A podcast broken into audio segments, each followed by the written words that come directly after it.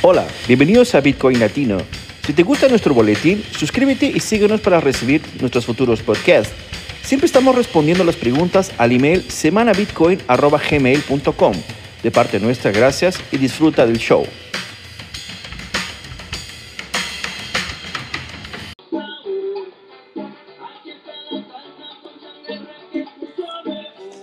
Ok, amigos, ¿qué tal? ¿Cómo están? Está musicalizado hoy. es un clásico esta de Willy Colón, ¿eh? Muy buena, muy buena. Yo sé que a Juan le gusta mucho bailar salsa, entonces se la no lo que me gusta, sino que soy un gran, un gran bailarín de salsa. muy bueno, chicos. ¿Qué tal? ¿Cómo están? ¿Está todo tranquilo? Hoy día de la semana empezamos un nuevo mes ahora, ¿no? Septiembre eh, llegó con fuerza. Eh, vamos a hablar del precio de Bitcoin. Pero antes que nada, vamos a saludar a todo el mundo que nos está acompañando. Hoy está con nosotros Antonio, nuestro amigo Jeremy, nuestra amiga Nora, Juan, nuestro siempre compañero, y Omar también que subió ahora. ¿Cómo estás, Omar? ¿Todo tranquilo? Hola, buenas, ¿qué tal? Hola, hola, buenas noches, buenas tardes. ¿Qué tal? ¿Cómo estás? ¿Descansaste bastante? ¿Está todo tranquilo contigo? Sí, sí, sí, es que estaba resolviendo unas cosas de un viaje, así que bueno, nada, hoy los acompaño. Chévere, es genial. un gusto saludarlos. Perfecto, Nora, genial, chicos. Entonces, eh, vamos a ver, hoy, como saben, empezamos el, boletín de la semana Bitcoin, todos los viernes, ¿no? A las 5 de la tarde, hora de Sao Paulo, pero hacemos, eh, dejamos este, esta sala guardada para la posteridad hasta que Clubhouse decida pagarla, ¿no? Y también tenemos nuestra versión de podcast en Spotify, ¿no? Que estamos con bastantes, bastante audiencia, inclusive eh, muy contento que esta gente que está escuchando en diferentes partes del mundo, y fuera de América Latina, es algo sorprendente, ¿no? Es, interesante cómo la gente que habla español está distribuida en, todas en todo el mundo prácticamente, ¿no? Eso es muy bueno. Entonces, chicos, vamos a arrancar. ¿Qué tal? Bueno, tenemos a Antonio también que está con nosotros. ¿Cómo estás, Antonio? ¿Todo tranquilo ahí? Bien, bien, un gusto escucharlos todos otra vez. Y está bien que abras las salas todas las semanas, pero ya habíamos empezado septiembre, has dicho empezar. Es verdad, es verdad. Pero ya lo habíamos empezado. es verdad. Pero bien, bien, bien. Es, la, segunda, la, segunda sala del mes, es verdad. Habíamos empezado con, creo que el, fue el 2 de septiembre que habíamos hecho la sala, ¿no? Y es verdad, estamos continuando septiembre.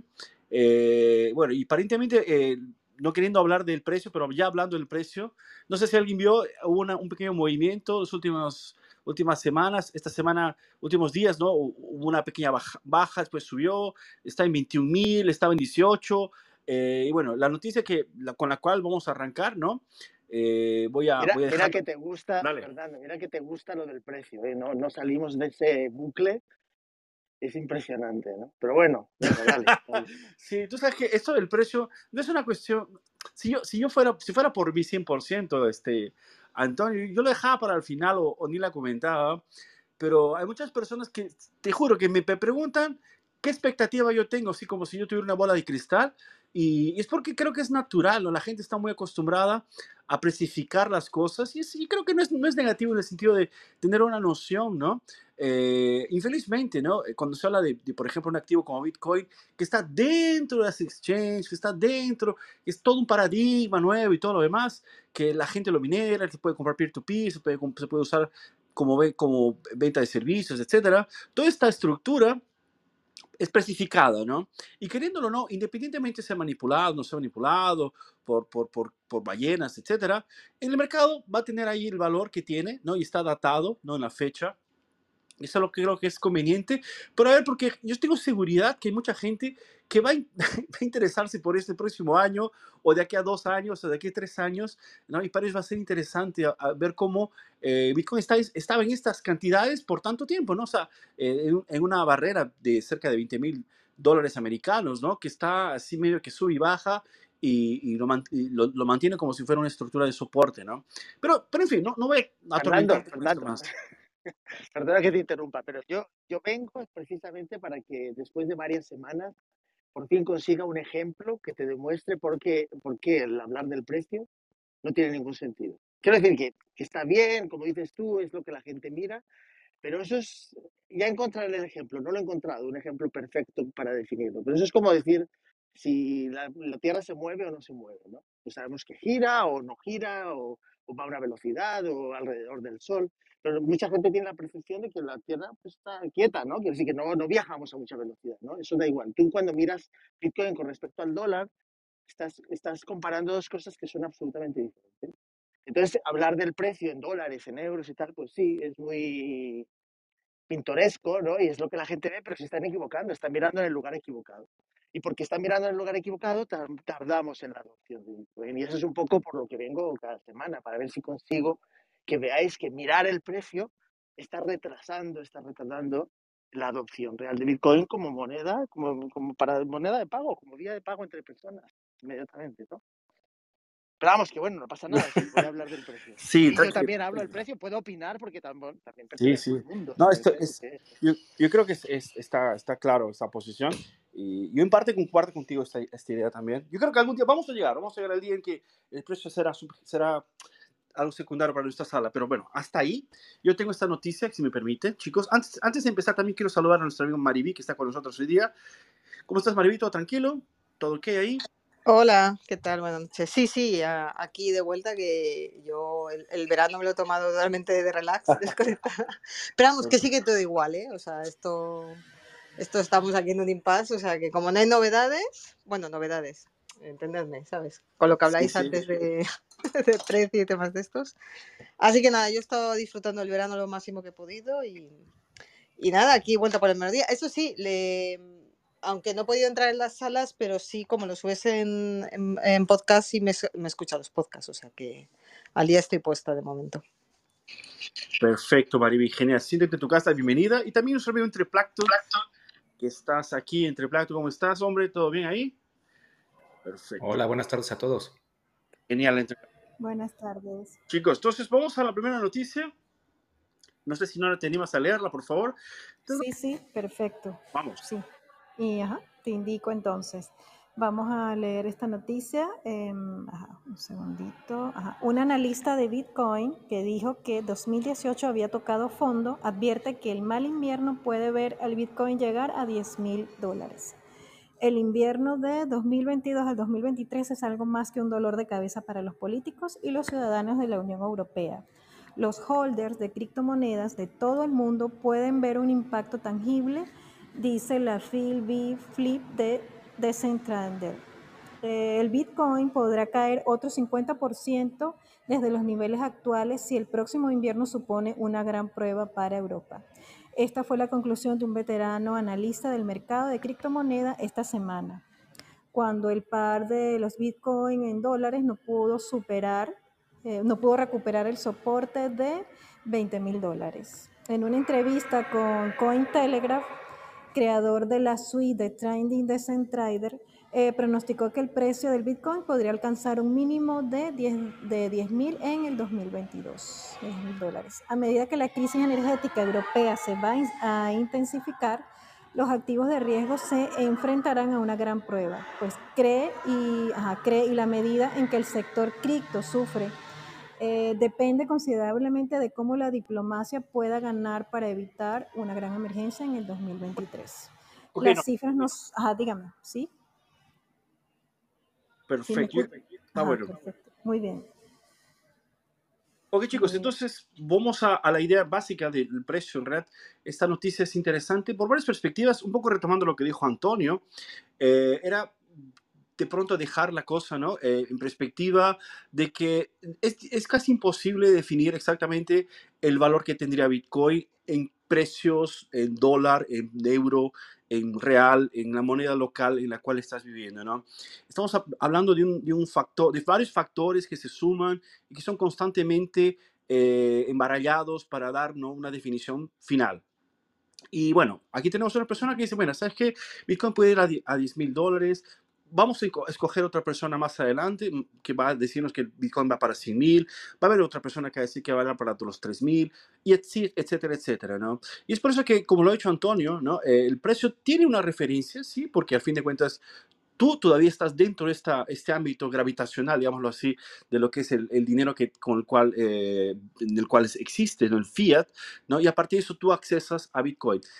Ahora, esto no debería ser, ¿no? Más que una cuestión, ¿no? Simplemente de trámite, porque al fin de cuentas el valor que tiene Bitcoin es incalculable en el sentido de la libertad que te trae, ¿no? Entonces, eh, las posibilidades con Bitcoin son así, incomparables versus fiat, ¿no? Es lo que siempre intentamos que la gente entienda, ¿no? El valor en sí de Bitcoin está muy, así, disparado mucho más lejos de lo que puedes hacer con fiat, ¿no? Eh, el fiat, lo que decimos que es el, fiat para la gente que no entiende, tal vez, es el dinero que es impreso por los, por los estados, por los gobiernos, y que están yendo inclusive teniendo una, evolución, ¿no? Están se están transformando en dineros digitales, ¿no? En el cual ni el papel más existe, ¿no? Eh, están siendo simplemente tramitados dentro de los, los bancos, ¿no? Y, y, esto da ah, mucho poder para que cualquier burócrata decida un día eh, quitarte ese dinero o, o simplemente diluirlo o devaluarlo o hacer que solamente lo consumas de alguna forma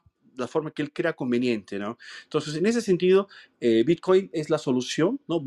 Buscamos que siempre Bitcoin tenga esta comparación para que la gente también no simplemente vea la cuestión del precio, sino también el valor que Bitcoin tiene como ¿no? Eh, activo de libertad, ¿no? Es de pronto el, el foco de quien hace esta comparación entre fiat y Bitcoin. Pero claro, yo no voy a monopolizar eso. Yo sé que todo el mundo tiene una perspectiva respecto de eso. Antonio inclusive abrió, hablando un poquito. yo siempre traigo esta noticia al inicio para que de pronto despertar un poquito los, los ánimos, pero es interesante tal vez escuchar a alguien más que quiera comentar al respecto de esta noticia o de alguna otra algún otro noticia que alguien haya visto sobre el futuro de Bitcoin para 2022 o 2023.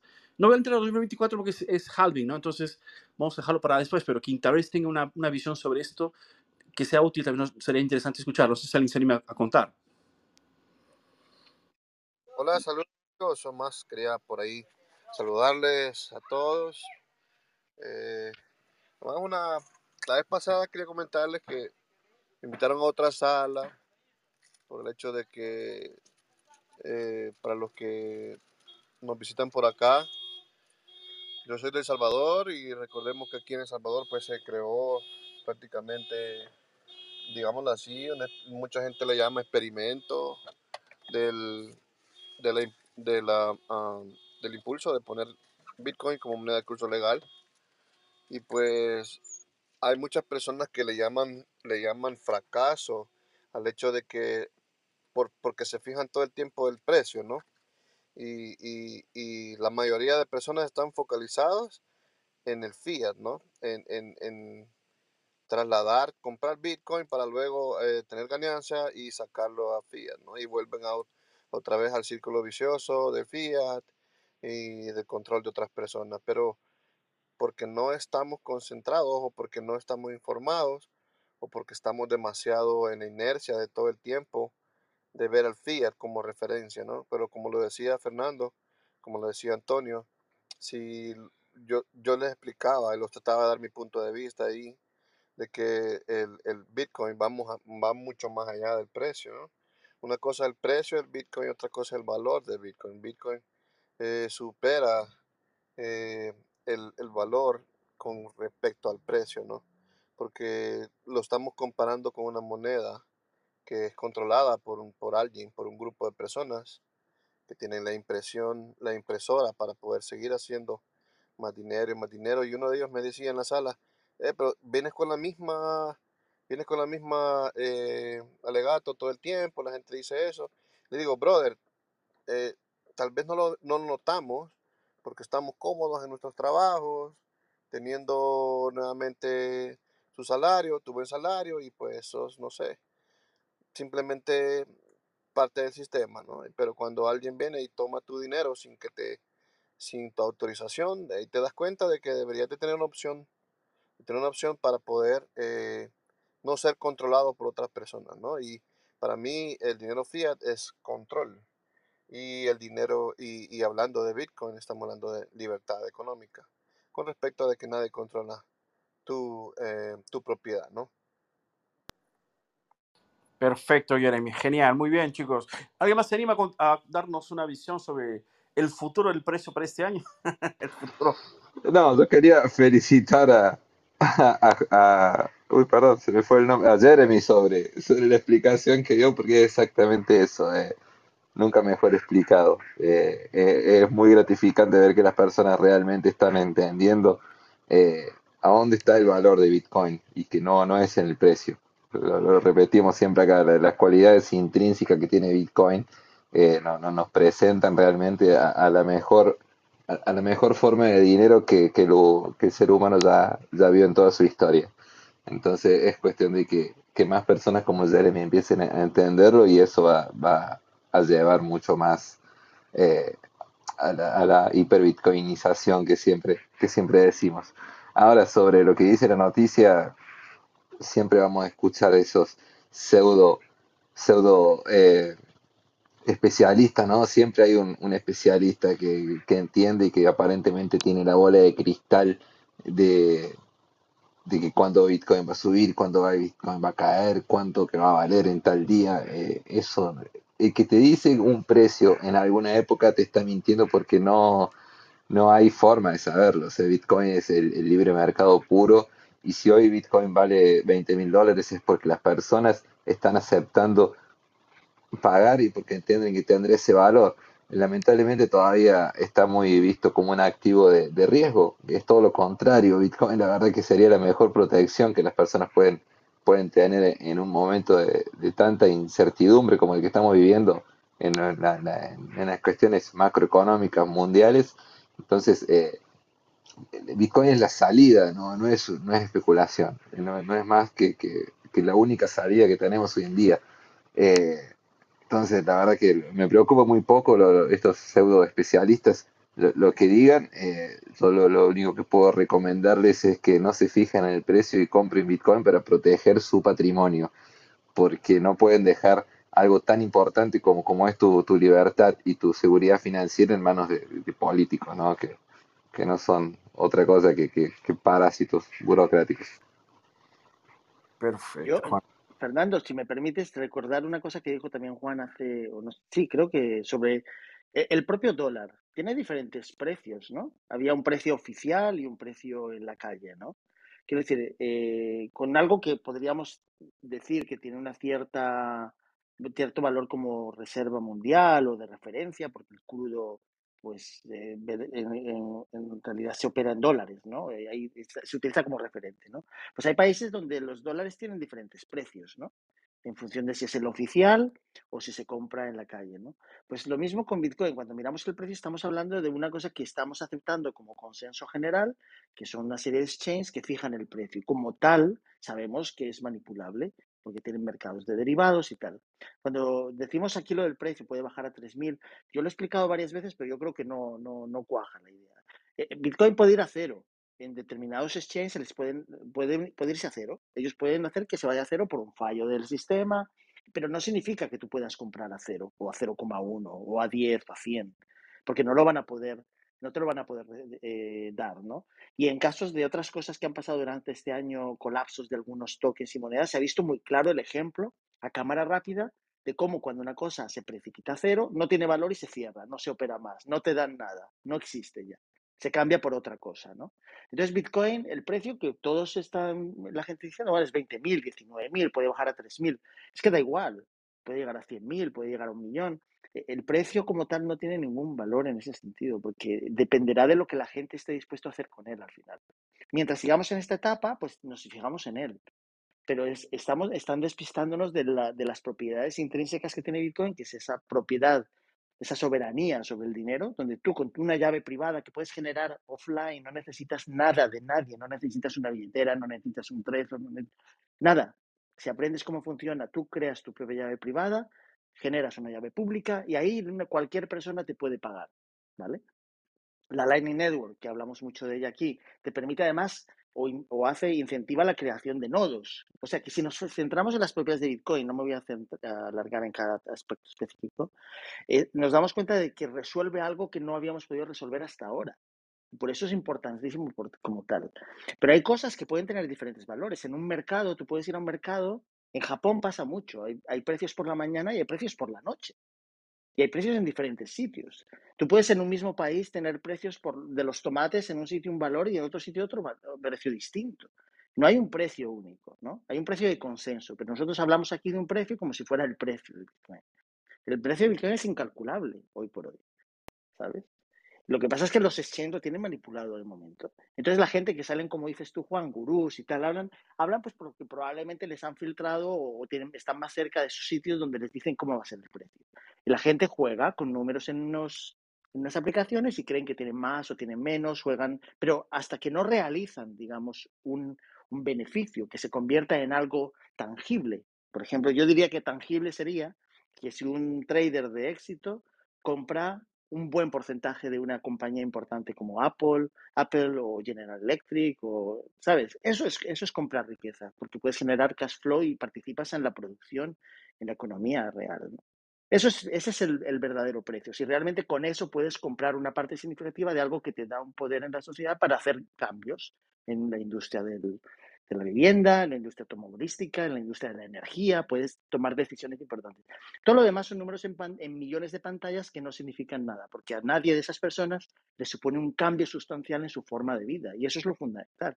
Que Bitcoin trae la posibilidad de que con un dinero que sabemos que podemos verificar y no tenemos que fiarnos de nadie, de nada, podemos pagarnos entre nosotros y, tener, y poder tener riqueza si estás creando algo, si estás produciendo. Y eso es un poco yo a lo que voy con el tema del precio. El precio nos está despistando del objetivo general. Pero bueno, ya no lo voy a repetir más, Fernando, prometo. No, quedó claro. Muy bien, Antonio. No, esto del precio, sin duda, es importante dejarlo eh, bien, bien expresado, ¿no? O sea, la gente lo, lo mantiene, lo usa, lo, lo, lo, referencia, ¿no? Pero está muy lejos de lo que es el valor, ¿no? El valor, como, como siempre queremos dejar claro aquí en la sala, eh, va, es más, va más allá, ¿no? De lo que tal vez el precio va a sugerirnos, ¿no? Como una referencia, ¿no? Genial, chicos. Eh, no sé si alguien más se anima a contar alguna cosa sobre esta cuestión del, del precio de Bitcoin, si escuchó algún comentario sobre esto, tal vez entre Plankton. Sí, yo quería comentar. Eh, yo sé que en esta sala no nos gusta hablar del precio, pero este, creo que la, nota sí trae algo interesante, ¿no? Em, más que nada es el cómo llega esta persona a, pues a estas conclusiones, ¿no? Eh, yo quería solo decir que cualquier analista, cualquiera que esté especulando sobre el precio de Bitcoin para obtener una ganancia, puede hacer un análisis completamente distinto al que está haciendo esta persona y no por eso es errado, porque el análisis va a depender de tu estrategia, de la estrategia que el, especulador está utilizando para ganar o este, para ganar o para vender este Bitcoin, ¿no?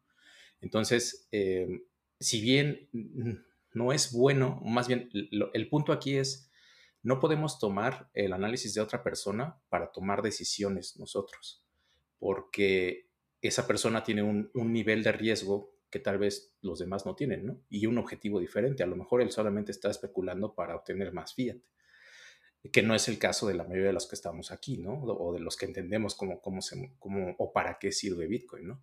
Entonces, eh, ese, ese para mí sería la, la, parte a tomar en cuenta más importante eh, acerca de, la noticia, ¿no?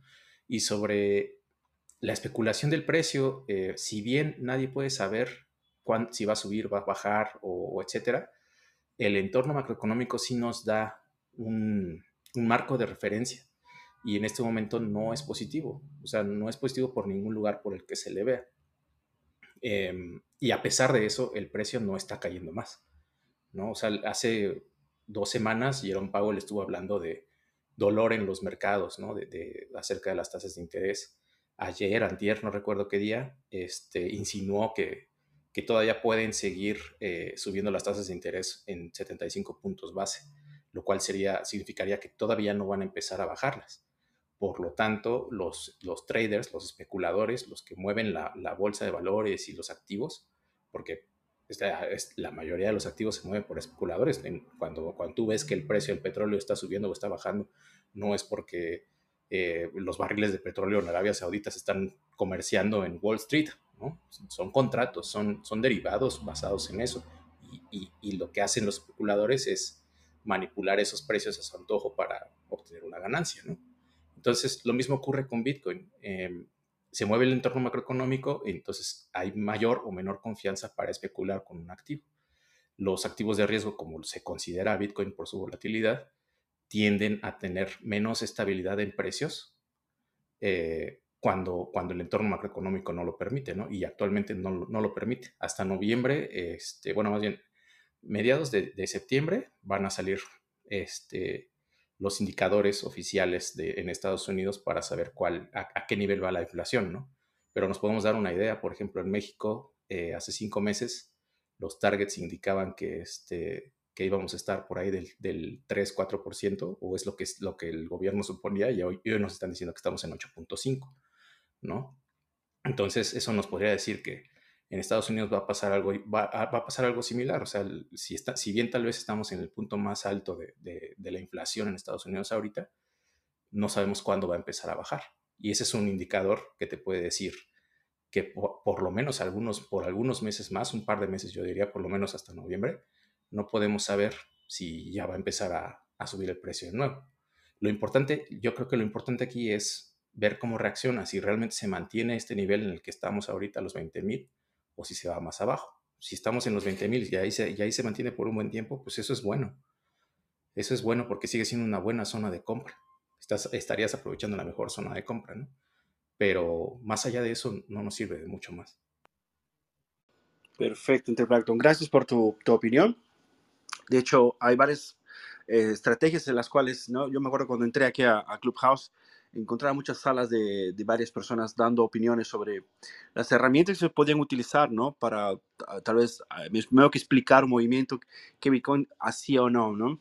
Pero realmente hay que tener mucha paciencia, mucho, mucha, mucha atención sobre, son muchos factores, creo, ¿no? Para, para el ciudadano común, ¿no? Eh, es un poco complicado determinar, ¿no? Un, una subida, una bajada definida claramente, ¿no? Entonces, eh, encima de eso, yo quiero dejar por aquí el tema y vamos a, a la próxima. Si ustedes me permiten, tenemos nuestro amigo José, que ya está con nosotros. ¿Cómo estás, José? Bienvenido. Hace tiempo que no te veo, ¿eh? ¿Cómo están las cosas en Puerto Rico? Todo bien, Fernando. Gracias por preguntar. No, fíjate, yo quería eh, preguntarte a ver qué tú opinabas del caso de, eh, de Tornado Cash ante la OFAC. Y la razón por la cual te lo pregunto, ¿verdad? Y lo quiero atar a lo que es Bitcoin y los mixers que existen en Bitcoin, es que ellos le pusieron una sanción a el, entre comillas, contrato inteligente de Tornado Cash. Entonces, cada vez que alguien usaba la aplicación de Tornado Cash Classic o el Nova, que le decían la segunda versión, eh, pues básicamente ese dinero se depositaba en el contrato inteligente y hay mucha conmoción por eso porque hay personas que dicen, ¿verdad?, que el código es eh, libre expresión, free speech, y que la OFAC le puso una sanción a algo que no era ni una persona ni una organización. Entonces, este, yo sé que los coin mixers en verdad se empezaron a desarrollar en Bitcoin, ¿verdad? Y sé que hay algunas carteras por ahí que trabajan en el tema de mixing, como lo es Samurai Wallet y toda la gestión. Y pues quería preguntar a ver qué ustedes opinaban del asunto, ¿verdad? En torno a, a Bitcoin, para mantenerlo cerca del tema. Perfecto, José. Bueno, yo creo que hemos, esa noticia la tratamos unas semanas allá atrás, ¿no? Eh, y bueno, yo mantengo, mantengo, mantengo la opinión que, que eh, posicioné aquel día, ¿no? Eh, se trata de lo siguiente, ¿no? O sea, Sabemos que Bitcoin es el enemigo máximo. Punto final. Bitcoin es el enemigo máximo. Hay que combatirlo, hay que destruirlo. Si de preferencia, abortarlo. Pero como ya creció, vino de forma muy discreta. Nadie, nadie le prestó atención. Pensaban que era un, chiste, pensaban que era un meme. En el momento que empezó a tener la dimensión que tuvo, ¿no? no, sabían quién, quién, quién, dio a luz, quién, quién fue el, padre de Bitcoin. Simplemente no, no había una gen, un génesis de esto. Entonces eh, empezaron a, a, colocar todos los, los, los, los carteles de, de, de, las red flags, ¿no? O sea, esto, esto es de narcotraficantes, esto es de gente que no, eh, no respeta la ley, que, que secuestran, etcétera, etcétera, ¿no? Y la gente continúa usándolo porque la gente continúa siendo eh, defraudada en varias partes del mundo, devaluada en todas partes del mundo. bueno, eh, sabemos que eh, es una guerra muy ardua, ¿no? Bitcoin no solo representa un activo económico, sino un activo económico incensurable, ¿no? Inconfiscable, ¿no? Entonces, todo lo que venga a facilitar, a mejorar el proceso, si no es hecho de una forma anónima, si no es una, hecho de una forma descentralizada, el Estado va a simplemente bloquearlo. O sea, Tornado Cash es excelente ejemplo de lo que es un chivo expiatorio, ¿no? Agarraron a Tornado a Cash y dijeron, ah, sí, te gusta, quieres facilitar la cosa, realmente quieres, quieres que, te, que te mostremos cuál es el poder que tenemos, ¿no? O sea, no, no va a haber una ley que esté escrita, mira, ¿sabes qué cosa? Tornado Cash hizo esto, esto equivocado, es porque en teoría solo sería un crimen si es que hay una ley que, que dice, mira, ¿sabes qué cosa? Esto está mal, y la, la persona va y, y lo hace, ¿no? Entonces ellos van a ajustar todo lo que ha hecho Tornado Cash para que infrinja todas las leyes posibles, ¿no? Y que sea imposible ser defendido. Yo creo que eso es común, debe haber muchos casos de esto, ¿no? Si le fuese una justicia de verdad, si fuese una justicia idealizada, como el nombre lo dice, no podría ser el monopolio del Estado. Tendría que ser un árbitro particular, un árbitro que fuera fuera del Estado, para que juzgue si de hecho hubo o no un crimen encima de eso. Pero como no es, es un, normalmente los jueces están siempre, eh, eh, reciben el salario de, la moneda fiat, ¿no? Entonces no, tiene sentido eso, ¿no? Yo no sé si alguien más quiere se anima a dar una perspectiva sobre esto de Tornado Cash. Yo, Yo, Fernando, muy, muy brevemente, lo que comenta José es, está en la base de lo que es Bitcoin, ¿no? Y, por qué nace, ¿no? De todo el movimiento cypherpunk de los años 90, que no olvidemos, bueno, mucha gente ni lo sabrá, que la criptografía está, la exportación de criptografía estaba prohibida, estaba considerada como exportar eh, eh, uranio o materiales eh, atómicos para la construcción de bombas. Era eras considerado un, un, un, terrorista en Estados Unidos si exportabas criptografía.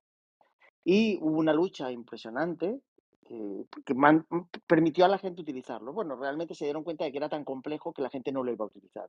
Y de hecho, PGP y la encriptación de mensajes, la gente no se ha acostumbrado a utilizarlo. Estamos en el año 2022 y la gente camina desnuda por todas las redes sociales, con sus teléfonos, no cierran la pantalla. O sea, realmente hay una sensación de que están tranquilos.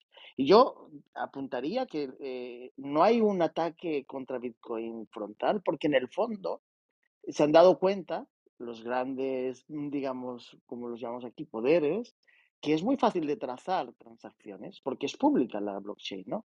Entonces, eh, digamos que se han dado cuenta que la gente es muy cómoda y al final que no va a ahondar lo suficiente como para proteger su privacidad y su anonimato, ¿no?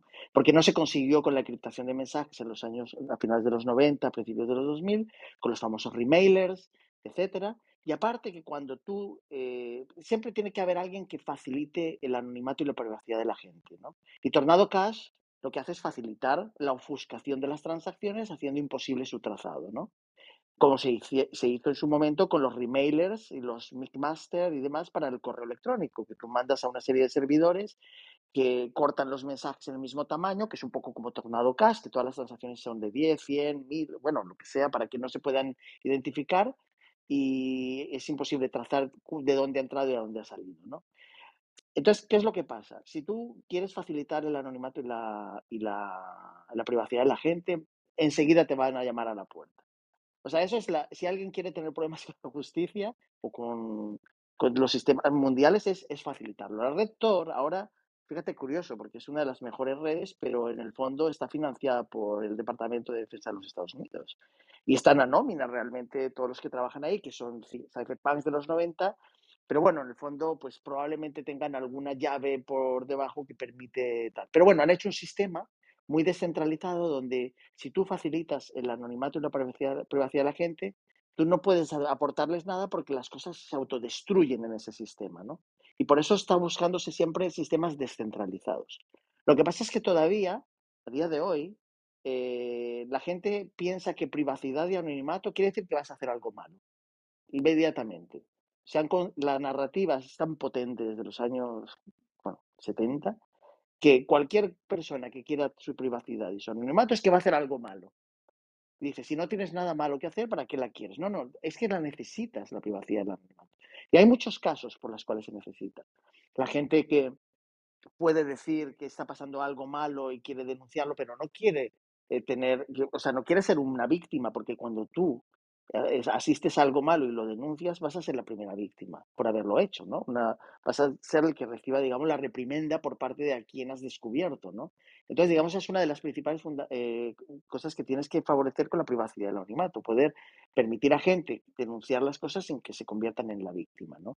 O gente que tenga que escapar de personas que son agresores y demás. Bueno, y los países necesitan proteger sus secretos en algunos casos porque hay muchos enemigos de lo ajeno o quieren robar cosas. Entonces la criptografía nace un poco para todas las transacciones electrónicas permitir que haya cierta privacidad y tal. Pero bueno, la gente en general no la utiliza bien, no la aprende y no la usa en el día a día. Entonces, eh, digamos, Tornado Cash establece un sistema que permite eso. Y entonces, lo que pasa es que ¿por qué los atacan? Porque se benefician de ello. O sea, quiero decir, si ellos no se hubieran beneficiado de ello, si no se hubieran quedado con una especie como de tasa y económicamente no se hubieran beneficiado, no habrían podido atacarles.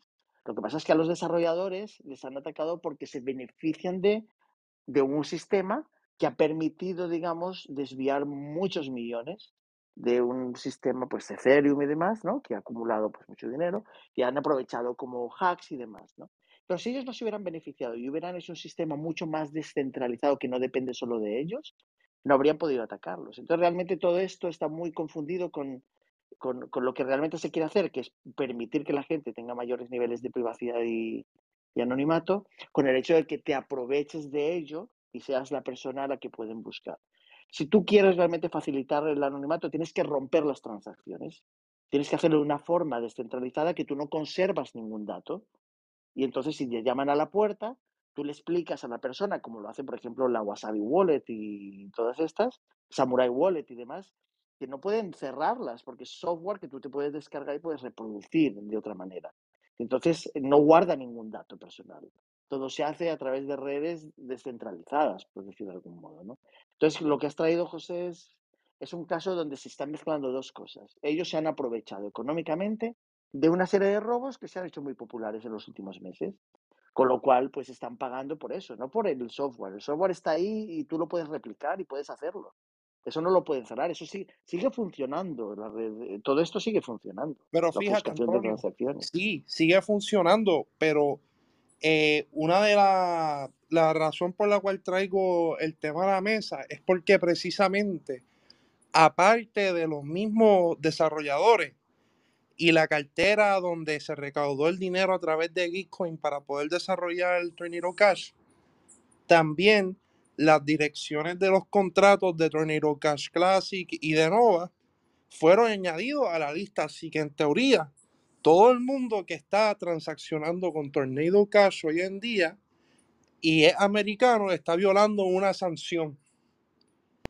Y eso es como que, eso es lo que a mí yo encuentro increíble, que hayan tomado ¿verdad? la iniciativa de coger y ponerle básicamente una sanción a algo que no es una persona que no puede decir, mira, voy a tomar el negocio de, este, de esta dirección IP versus esta otra.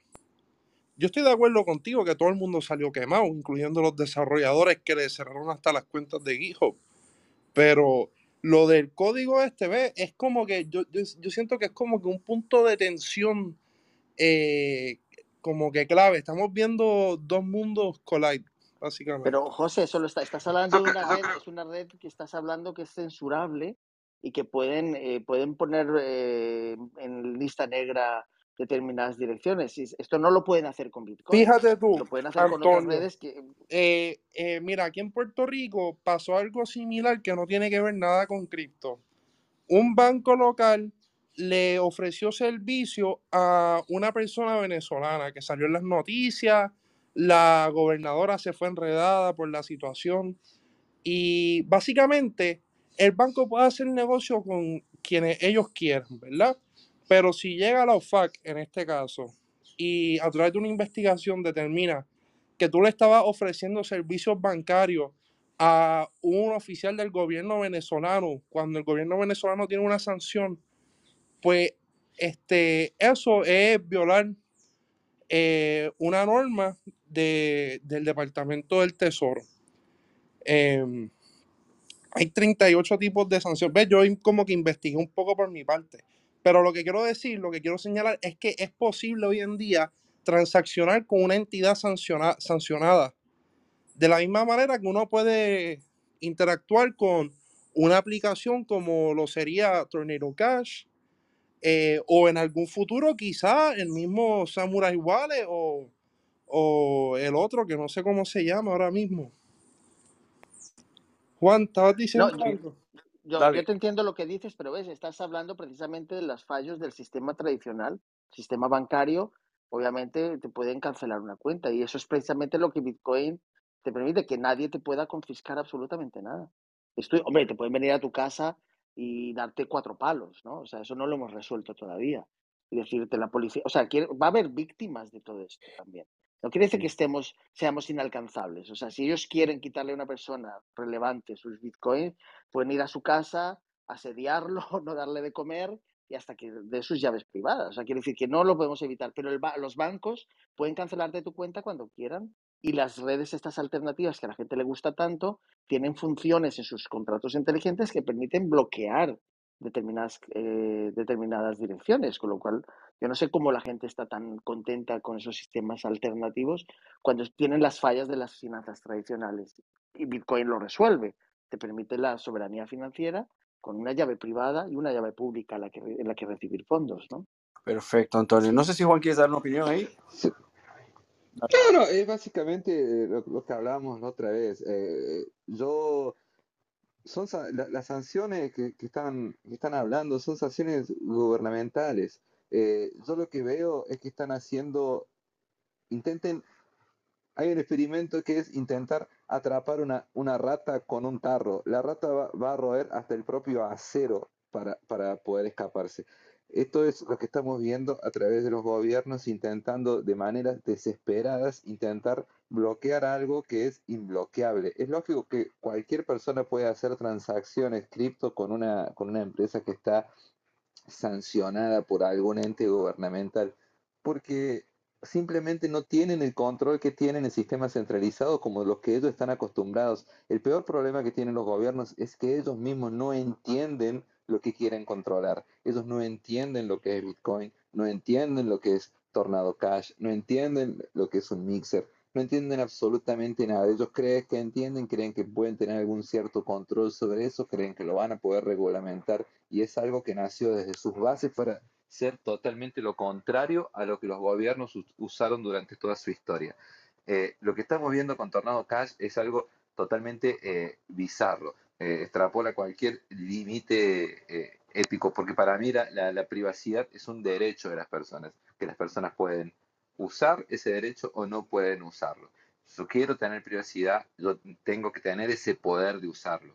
Entonces, Tornado Cash no era más nada que un servicio, pero el dueño de Tornado, no el dueño, el tipo que simplemente escribió un código en su computador un, sábado a la tarde que no tenía nada que hacer, dijo, bueno, voy a poner a programarme Tornado Cash.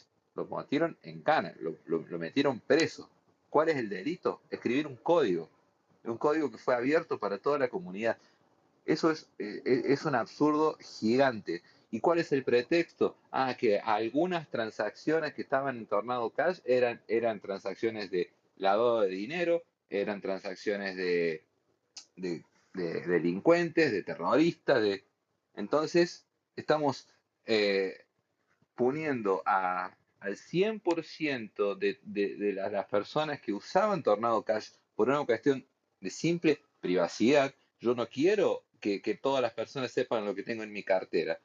Eh, Tornado Cash solamente me brindaba el servicio para esconder, para tener privacidad sobre mi propiedad. Y de repente soy punido porque dos o tres personas malintencionados usaron el mismo servicio que yo. Es lo mismo que me digas que, ah, descubrimos que eh, la mayoría de los asaltos eh, de, los bancos lo hacen personas en moto. Entonces vamos a prohibir las motos en todo el mundo porque nadie puede usar motos porque varias personas usan motos para robar bancos. No tiene sentido. Simplemente no tiene sentido. Bueno, eso mismo están haciendo con, con Tornado Cash. Para mí son solo manotazos de ahogado de personas que no, que no entienden la tecnología y quieren controlarla de alguna forma porque saben que se les está, que ya se les fue de las manos, ya se les pasó el tren y, y no tienen nada que hacer. Pero como decimos siempre, la solución está en la descentralización y es lo que Bitcoin vino a traernos eh, a, a todos, ¿no es cierto? No, y sabes que, y sabes que es peor todavía, este Juan o estimado José, que es lo siguiente, ¿no? O sea, te dice, mira, te, te vamos a proteger y, y es en pro de, su, de, tu seguridad que estamos colocando preso a este loco que inventó un código que hace cosas extremadamente peligrosas, ¿no? Pero la gente continúa cayendo en los scams de toda la vida, los ladrones siguen entrando y saliendo de las cárceles porque tienen plata, ¿no? o sea, continúa el mismo, la misma cosa, la seguridad, la, o sea, te roban en la esquina y quien te garantiza tu seguridad eres tú mismo. O sea, no es verdad. O sea, es lo más triste todavía. O sea, se, se, se, quieren justificar alguna actitud, ¿no? Una, una, un, un, crimen que, de mi perspectiva, que es colocar a una persona inocente, ¿no? Que no está directamente, eh, eh, nunca podría estar, eh, a, a, menos que se pruebe que sea, esté conectado a todo eso, ¿no? De forma intencional, digámoslo así, de forma dolosa, ¿no?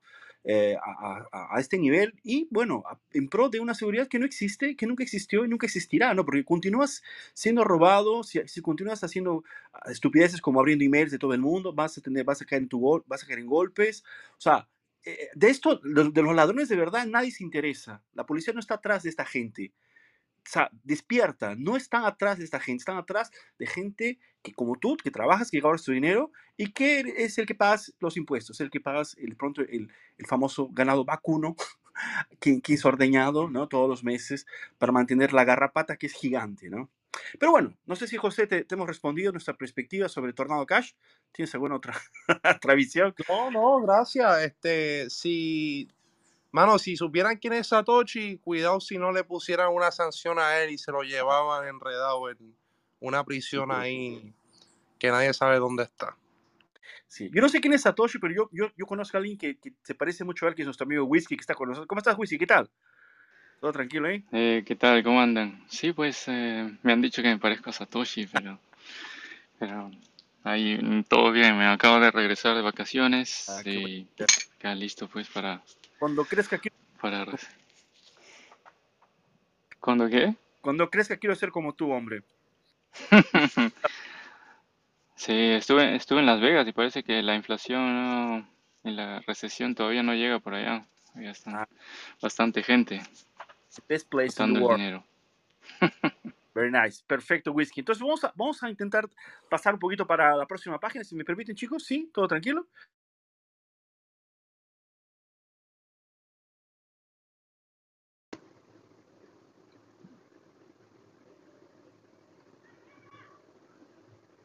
¿Lo perdí yo, Fernando? Se nos, fue Fernando. ¿Quién, va a leer la noticia? Aquí voy a leer. Está en Sí, sí, perfecto. Aquí estoy. Voy a darle la bienvenida. Ajá. Sí, darle la bienvenida a las personas que se están uniendo a esta sala y vamos a, continuar con la próxima noticia. ¿Aló, me escuchan, chicos? Sí, sí, te, te escuchas, Fernando. Ah, ok, dale. No, no, te decía, Nora, si me permites, yo quiero leer esta noticia. Vale, porque muy bien. Un tono político que ya, ya aprovecho y dejo y dejo mi, mi, visión también, ¿no? Ya no, no extendemos tanto. Entonces, esta noticia también está en Cointelegraph, ¿no? Esta es una noticia del día 8 de septiembre, que dice lo siguiente. País, eh, ¿Qué países son los peores en materia de impuestos sobre criptomonedas? Un nuevo estudio enumera los primeros. ¿No sé si tiene el micrófono abierto? Perfecto, entonces continuamos con la noticia. Eh, bueno, hablando de impuestos, usted sabe que para nosotros ya es una mala palabra, ¿no? Pero bueno, continuamos con la noticia. La empresa de análisis de criptomonedas CoinClub ha publicado un ranking de impuestos sobre criptomonedas señalando los peores y los mejores países en cuanto a la declaración de impuestos sobre criptomonedas. O sea, vamos a entender que hay gente que declara sus impuestos con criptomonedas. Pero vamos a, a, la noticia. Las leyes de tributación de las criptomonedas varían significativamente entre los países y algunas jurisdicciones han llegado a políticas de impuestos sobre las criptomonedas extremadamente duras para sus residentes. ¿no? En un nuevo estudio de la empresa de análisis de criptomonedas Kain Club en Bélgica, es el peor país del mundo en términos de criptoimpuestos para sus residentes. Esto según las, las, clasificaciones internas que cubren los aspectos fiscales como los impuestos sobre los ingresos de criptomonedas o las ganancias de capital con criptomonedas. Bélgica es conocida como, eh, por su impuesto masivo del 33% sobre sus ganancias de capital en las transacciones ¿no? y también retiene hasta un 50% de impuestos sobre los, los ingresos profesionales de las operaciones en cripto ¿no? Es eh, como te contamos, bueno, Bélgica adoptó reglas estrictas en 2017. Después tenemos Islandia, eh, eh, que cualquier ganancia de criptomonedas hasta 7 mil dólares está sujeta a un impuesto inferior de 40, no un, impuesto de 40%, mientras que las ganancias de, más grandes ocurrirán a un 46%. Eh, Israel, la venta de criptomonedas está normalmente sujeta a impuestos sobre las ganancias capital que llegan al 33%. Por otra parte, el comercio ¿no? implica un impuesto sobre la renta de empresas que puede llegar hasta 50%. Tenemos Filipinas, tenemos Japón, y bueno, la cosa va yendo por ahí. Y ya medio que eh, cortando la cosa, ya les voy diciendo que esto tiene mucho que ver con una visión, ¿no? Que es la visión de la, de la teoría de los juegos, ¿no? Para los que no estén muy familiarizados, pueden buscar teoría de los juegos, es muy interesante, que habla lo siguiente, ¿no? O sea, eh, muchas, así, el, el, hecho de tener impuesto en un país eh, es algo que, bueno, no hay como de pronto cambiarlo del día para la noche, ¿no? La, la, esta gente va, va a colocar el impuesto que crea que está correcto y punto final. Eh, obviamente la gente que pueda salir va a hacerlo porque va a tener los recursos para hacerlo, ¿no? Y quien no pueda salir, adivinen qué, bueno, quien no pueda salir va a tener que irse a para Bitcoin, ¿no?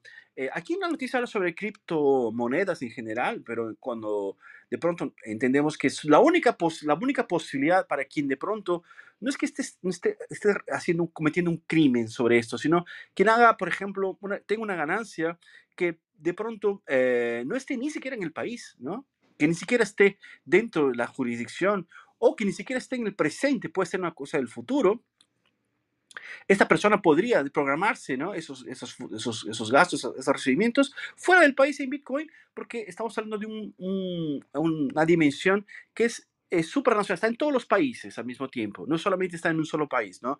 Y a partir de ese momento, ¿no? La gente puede, puede tranquilamente eh, decidir, ¿no? Bueno, optar si, si gusta o no gusta hacer el depósito, en este caso de impuesto, que no sería un impuesto, sería una cosa más de algo voluntaria, ¿no? Dependiendo si realmente cree que es justificado o no.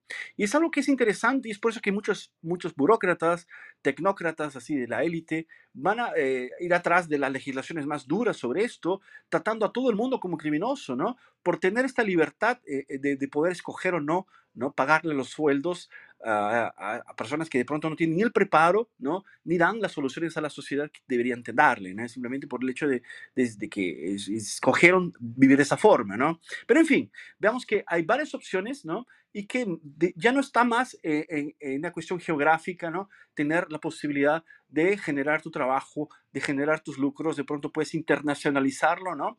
Y poder hacerlo de una forma de pronto que no necesites necesariamente, ¿no? Sentarte y completar todas las fichas que te, que te demandan, ¿no? Obviamente, sí, yo no estoy aconsejando que nadie haga eso, que yo creo que todo el mundo tiene la libertad, es maduro suficiente para tomar las decisiones posibles, solo que las herramientas están ahí, ¿no? Entonces, si alguien te da fuego, te da leña, te da la carne, bueno, tú decides qué es lo que haces, ¿verdad?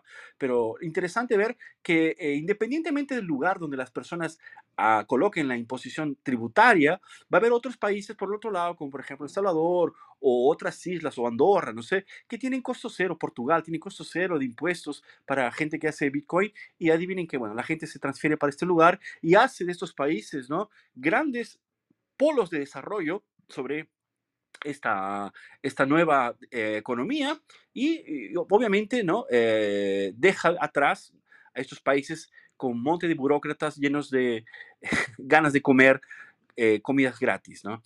Ok, no sé si alguien más se anima a contar alguna cosa sobre esta noticia, chicos, tal vez Jeremy. Yo quería por ahí comentarles nomás acerca de todos los impuestos. Fíjate que es bien curioso que en una reunión que hizo el presidente eh, de acá. Yo no quiero terminar de creer, decir, yo, yo aprecio mucho al presidente, pero no deja de ser político, no dejo de pues tener ahí siempre mi desconfianza, pero igual no voy a hablar mal de él porque las iniciativas que ha llevado a cabo han sido, en mi visión, han sido bastante favorables, pero hablando de esto precisamente, él estaba hablando de, él, él, él, él uh, en una, en una de las reuniones que hizo con, con los bitcoiners, precisamente en, un, en, una playa donde fue la presentación de, de, lo que va a ser Bitcoin City en la Unión, donde se, ya se está minando eh, en, en, el volcán de, en uno de los volcanes del oriente del país.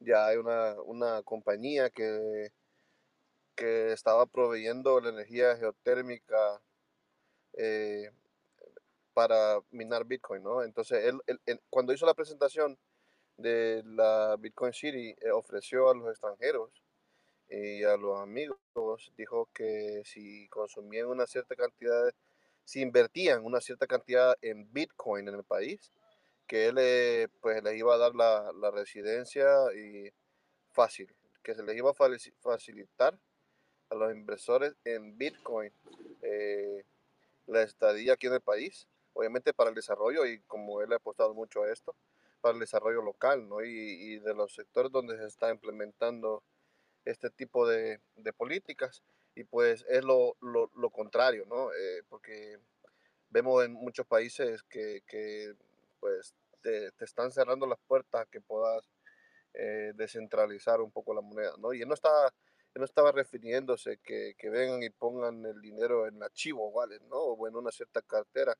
sino que sean probados, porque acá se pueden pagar los impuestos cripto, se pueden pagar los recibos de luz, los recibos, eh, eh, algunos, algunos servicios en, en, en, Bitcoin, no, no, no en otra moneda, sino que en Bitcoin.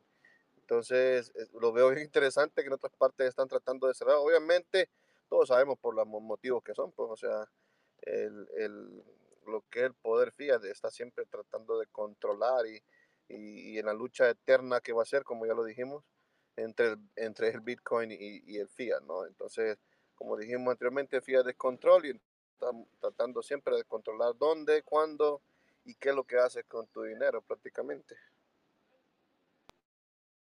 Perfecto, Jeremy. Está muy bien. Eh, Lo que no, eh, básicamente pa- para mí, impuesto, impuesto es robo bajo, pa- bajo cualquier punto de vista. Entonces, eh, yo no digo que nadie deje de pagar sus, sus impuestos, pero bueno, eh, eh, criptomonedas no, no nos llevan a, a un, a un ambiente donde eh, todo se vuelve más voluntario, ¿no es cierto? Vos declarás tus criptomonedas si, lo, si, lo, si realmente lo querés hacer, si no lo querés hacer, no lo haces. Es simple.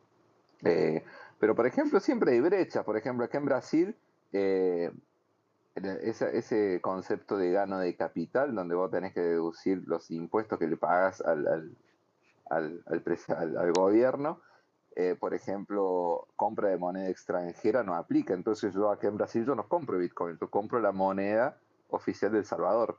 Entonces no aplicaría gano de capital sobre, sobre mis, sobre mis, mis Bitcoin, ¿no es cierto? Eh, de cualquier forma, cu- cuando tenía, ahora ya no tengo más.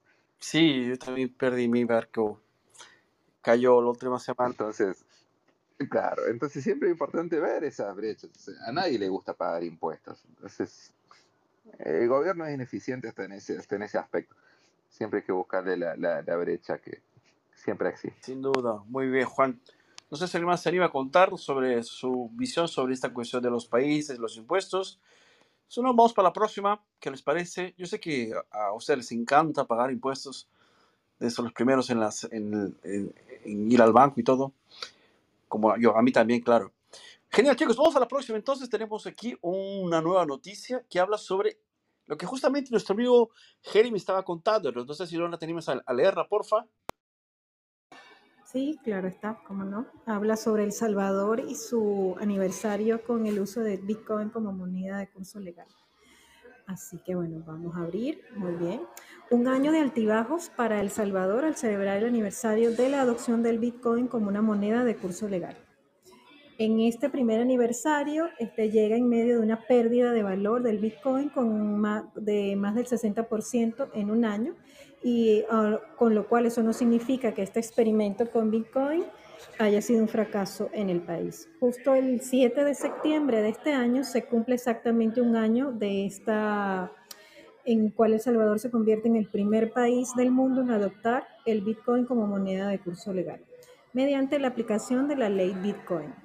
Al abogar por Bitcoin como moneda, el presidente de El Salvador, Nayib Bukele, prometió que la adopción de la criptomoneda beneficiaría el 70% de la población local, la cual no tenía acceso a los servicios bancarios en 2021.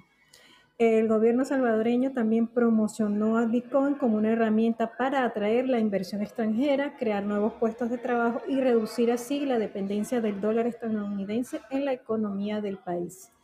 Pueden ser cuestionados estos beneficios reales con la adopción del Bitcoin, puesto que la moneda ha perdido aproximadamente un 60% de su valor desde que el país la adopta como curso legal.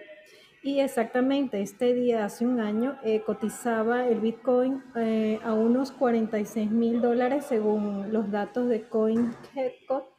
Y el pasado 6 de septiembre de este, del 2021, el gobierno salvadoreño hizo su primera compra de Bitcoin, adquiriendo 200 Bitcoin a un precio de 10 mil de 10 mil eh, 10, con 36 millones de dólares a un precio medio de eh, 51.800 dólares.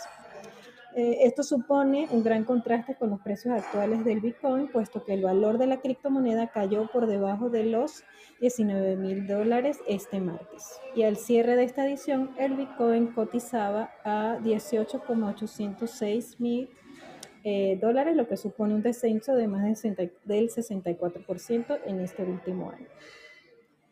Eh, el Salvador lleva ya 10 compras del Bitcoin que el gobierno ha realizado desde que lo adopta como moneda de curso legal y también ha comprado un total de 2.381 Bitcoin hasta ahora, lo que supone que a precios actuales tiene un valor de 62 millones menos que el precio que El Salvador pagó por sus tenencias actuales de Bitcoin. No sé si quieres que de alguna otra No, no, perfecto. Gracias. Perfecto, chicos. Vale, entonces yo creo que claro eh, esta cuestión de del las eh, el tiempo, el- la cuestión histórica de Bitcoin en El Salvador, ¿no?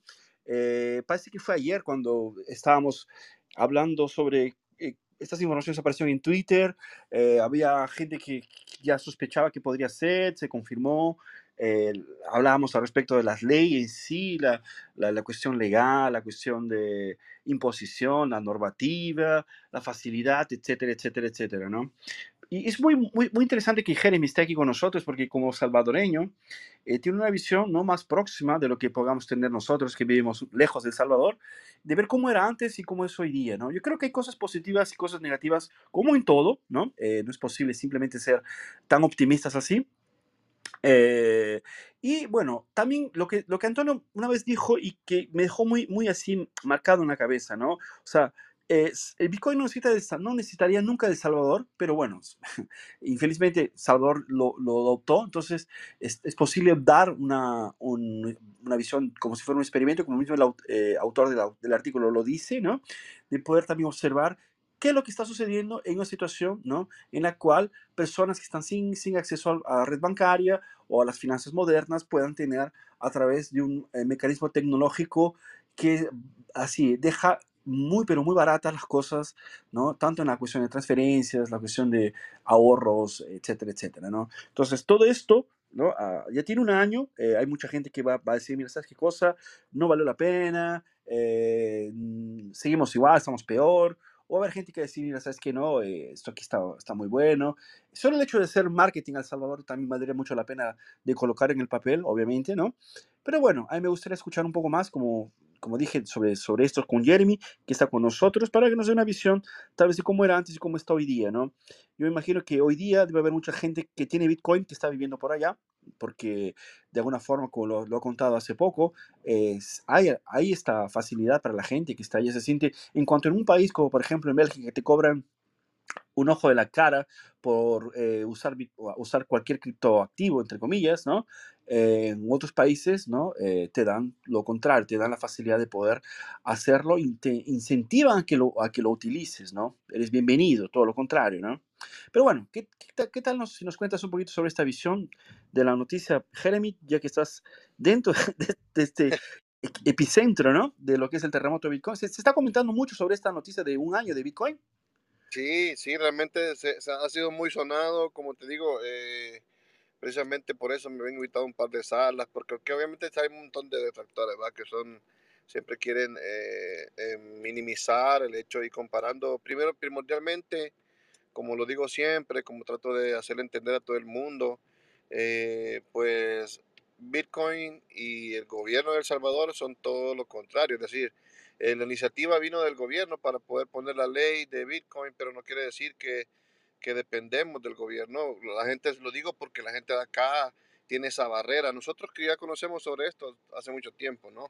Pero hay gente de acá que, que un día para otro la moneda de curso legal también es Bitcoin y ni siquiera podíamos, nos estábamos adaptando al cambio del colón hacia el dólar, ¿no? Aunque fue hace un buen tiempo atrás, pero eh, hubo, hubo bastante confusión en la, en, la, primera en la primera cambio de moneda, ¿no? Entonces en esta se esperaba igual y, pues yo creo que hubo más, ¿no? Porque hay mucha desinformación y mucha mala información acerca. Yo trato, como le digo, reiterarle a, a todas las personas que, que pues son de pie, ¿no? Que, que están aquí cerca de, de donde yo vivo, de, de, mi trabajo. Siempre aclararles, ¿no? Porque me dicen, no, es que Bukele, no sé qué, no es que le digo, brother, eh, entendemos una cosa, el Bitcoin es Bitcoin sin o con El Salvador, ¿no? O sea, los fundamentos de Bitcoin no van a cambiar y no, no cambian por el hecho de que nosotros tenemos ahora la moneda de curso legal, pero sí debo recalcar eh, que yo he notado diferencias, ¿no? notado del un antes y un después. Eh, podría, podríamos eh, puntuar varias cosas. Lamentablemente, El Salvador tiene, tiene una de sus, sus ganancias máximas, el PBI máximo que tenemos acá, es la remesa extranjera, ¿no? Más que todo de, de, Estados Unidos y mucha gente ahí en España, mucha gente ahí en todas partes del mundo, pero mayormente están en Estados Unidos. Y, y, y esto ha cambiado eh, la manera en que se transacciona mucho. Porque antes tenías que, bueno, ya tú sabes, ¿no? Ir a un, a un, a un lugar, a, un banco o a, un, a una casa, para una casa donde te enviaran dinero y esperar acá que lo recibieran. Y bueno, hace poco estaba en un supermercado yo y como ahí también se hacen transacciones de, envío de dinero, era un, era un, imagínense que yo me di cuenta, eh, porque estaba delante de mí la persona, y yo me di cuenta, o sea, de dónde vivía, del teléfono que tenía, porque la, la chica delante de mí le preguntaba, ok, eh, ¿cuál es tu número de teléfono? ¿Dónde vivo actualmente? Eh, y todo lo demás, ¿no? Siempre nada de privacidad, vemos. Siempre nada privado, ¿no? Entonces, vemos. Entonces sí, cuando, cuando vemos ese tipo cuando vemos ese tipo de transacciones acá, vos ves la gran diferencia, ¿no? Ahora simplemente tienes que ir a un cajero eh, automático, que hay también en Estados Unidos, acá en El Salvador hay más de 200 cajeros. Entonces tú vas a, Estados Unidos, por ejemplo, por un ejemplo, y envías tu dinero mediante, mediante una billetera, sea cual sea, sea Stripe, sea Chivo, sea cualquiera Moon, ¿no? Eh, depositas el, dinero en, tu billetera y ya lo envías eh, vía Lightning aquí a El Salvador y puedes consumir cualquier producto, ¿no? Puedes desde supermercados, que ahí se abre una gran gama de productos en la cual puedes obtener, hasta restaurantes, ah, puedes pagar tus impuestos y todo lo demás. Ese es el primer beneficio porque, eh, quieras o no, son 5, 10, uh, hasta 20 dólares pueden ser de cada semana que se envía. En Estados Unidos se paga semanalmente entonces, imagínate, te estás ahorrando solo por el simple hecho de enviar en criptomoneda, te estás ahorrando alrededor de 50 dólares, alrededor de 100 dólares cada mes por el hecho de, ocuparlo, ¿no? Y eso ya es una gran cosa. Y aparte, no tienes que esperar a que la entidad abra, sino que ya lo envías directamente, te cae en tu billetera y así tú decides qué hacer con él, ¿no? Aquí en El Salvador, en el momento que te caiga, tú vas al Super Selecto o vas a donde, donde quieras. Esa es la primera que yo he podido palpar directamente. Y la segunda que para mí es una de las más importantes, el aumento de personas del turismo. Eso ha sido impresionante. Hace poco, bueno, el sector de la libertad, el sector del Sonte, el sector de Bitcoin Beach, se ha visto beneficiado. Si, ustedes pusiesen, como se lo he comentado antes, eh, los invito para que vengan acá al Sonte, al Bitcoin Beach, ah, y nos demos cuenta, yo les puedo mostrar cómo era antes, un camino rural, empedrado, donde se inició todo, pero estaban todavía con mucho, con muchas um, necesidades, ¿no? Y ahora, ahora tienen distinto, distinto la comunidad, señores. O sea, ahora hay agua potable, ahora hay, ahora las calles son pavimentadas, ya está todo cambiando. ¿Por qué? Porque hay atractivo del turismo, ¿no? Eh, y esto yo lo he palpado en mí, en mi familia y en, y en mi entorno. Pues yo he facilitado, ayudado, eh, tal vez eh, aconsejado a cinco familias, familias enteras de, hijos y, y, esposos o como sea, a moverse a El Salvador por esta iniciativa que yo estaba hablando anteriormente, ¿no? Porque ellos son bitcoiners y saben de, vienen huyendo de otros países como Canadá, lo digo así, con todo respeto, vienen huyendo de otros países como Canadá, eh, como Estados Unidos eh, eh, y otros de tales, ¿no? Que tienen muchas restricciones, que tienen muchas imposiciones, inclusive lo, estaban imponiendo a, poner, a colocarse una vacuna. Un amigo de nosotros en, en Australia, inclusive el hijo de él, el hijo de él lo estaba discriminando por, ese, por el simple hecho de no ponerse la vacuna.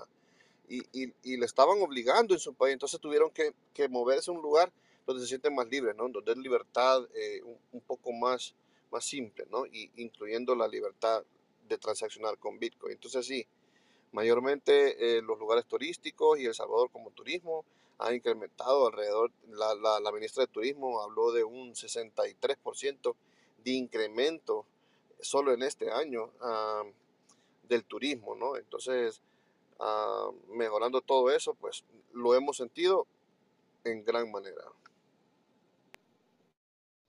Perfecto, Jeremy. Muchas gracias por tu, tu relato, ¿no? Tu, testimonio real, para ser más así exacto, ¿no? Es, es impresionante cómo eh, es, es, posible ver, ¿no? La mejoría, a veces solamente por un, un detalle simple como es tener eh, independencia, ¿no? Tener un poco de libertad.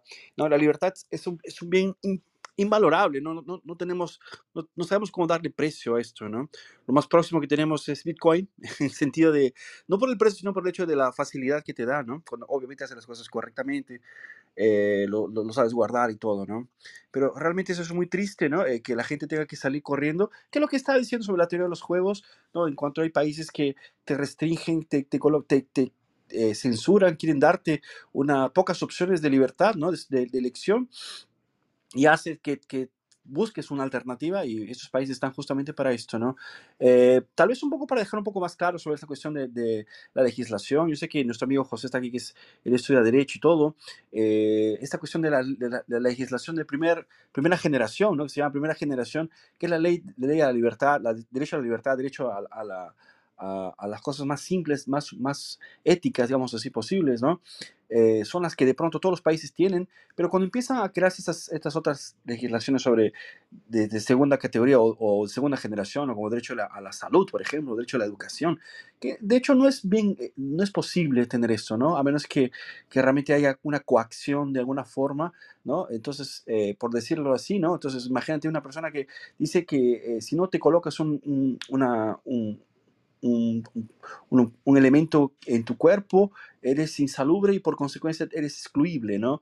Porque ahí, ahí viola el derecho de tu libertad y ahí viola el derecho a, la vida y, la, la, y trance, hacer, hacer, hacer tránsito por donde tú deberías eh, vivir, ¿no? donde tú vives, etc. Pero bueno, que a veces es un tema para otra, otro debate, pero queda muy claro que todo tipo de ataque a la libertad ¿no?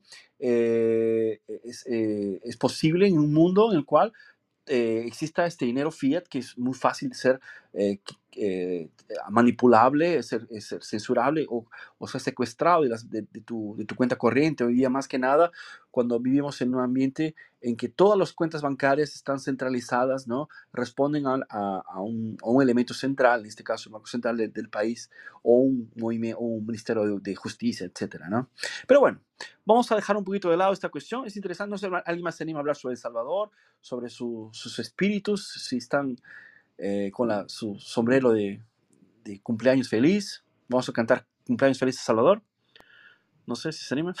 Eh, yo tengo una duda para Jeremy. Dale, Omar. Eh, ¿La inseguridad de, de, El Salvador ha mejorado? Porque también se comentaba que eso, que había mejorado mucho lo que era el tema de, de eso, de, de la inseguridad, vaya. Sí, ese es un tema también muy importante. Uh, pues no quiero hablar de políticos, pero igualmente, eh, bueno, nosotros venimos arrastrando una, un declive en la inseguridad desde el momento que tuvimos una guerra civil en los 80 eh, nos estábamos peleando entre nosotros mismos, ¿no? salvadoreños contra salvadoreños, matándonos, hubieron miles de personas muertas y eso generó eh, una migración hacia Estados Unidos. Y ahí en Estados Unidos se crearon dos bandos, digámoslo así, en Los Ángeles, y los cuales empezaron a crear problemas allá y luego vinieron acá a El Salvador deportados en un lugar donde reciente en el 1992 tuvimos la, la paz, los acuerdos de paz y las instituciones estaban pobres, digámoslo así, no hubo un, ah, un, un, control sobre estas personas que habían cometido delitos en otro país.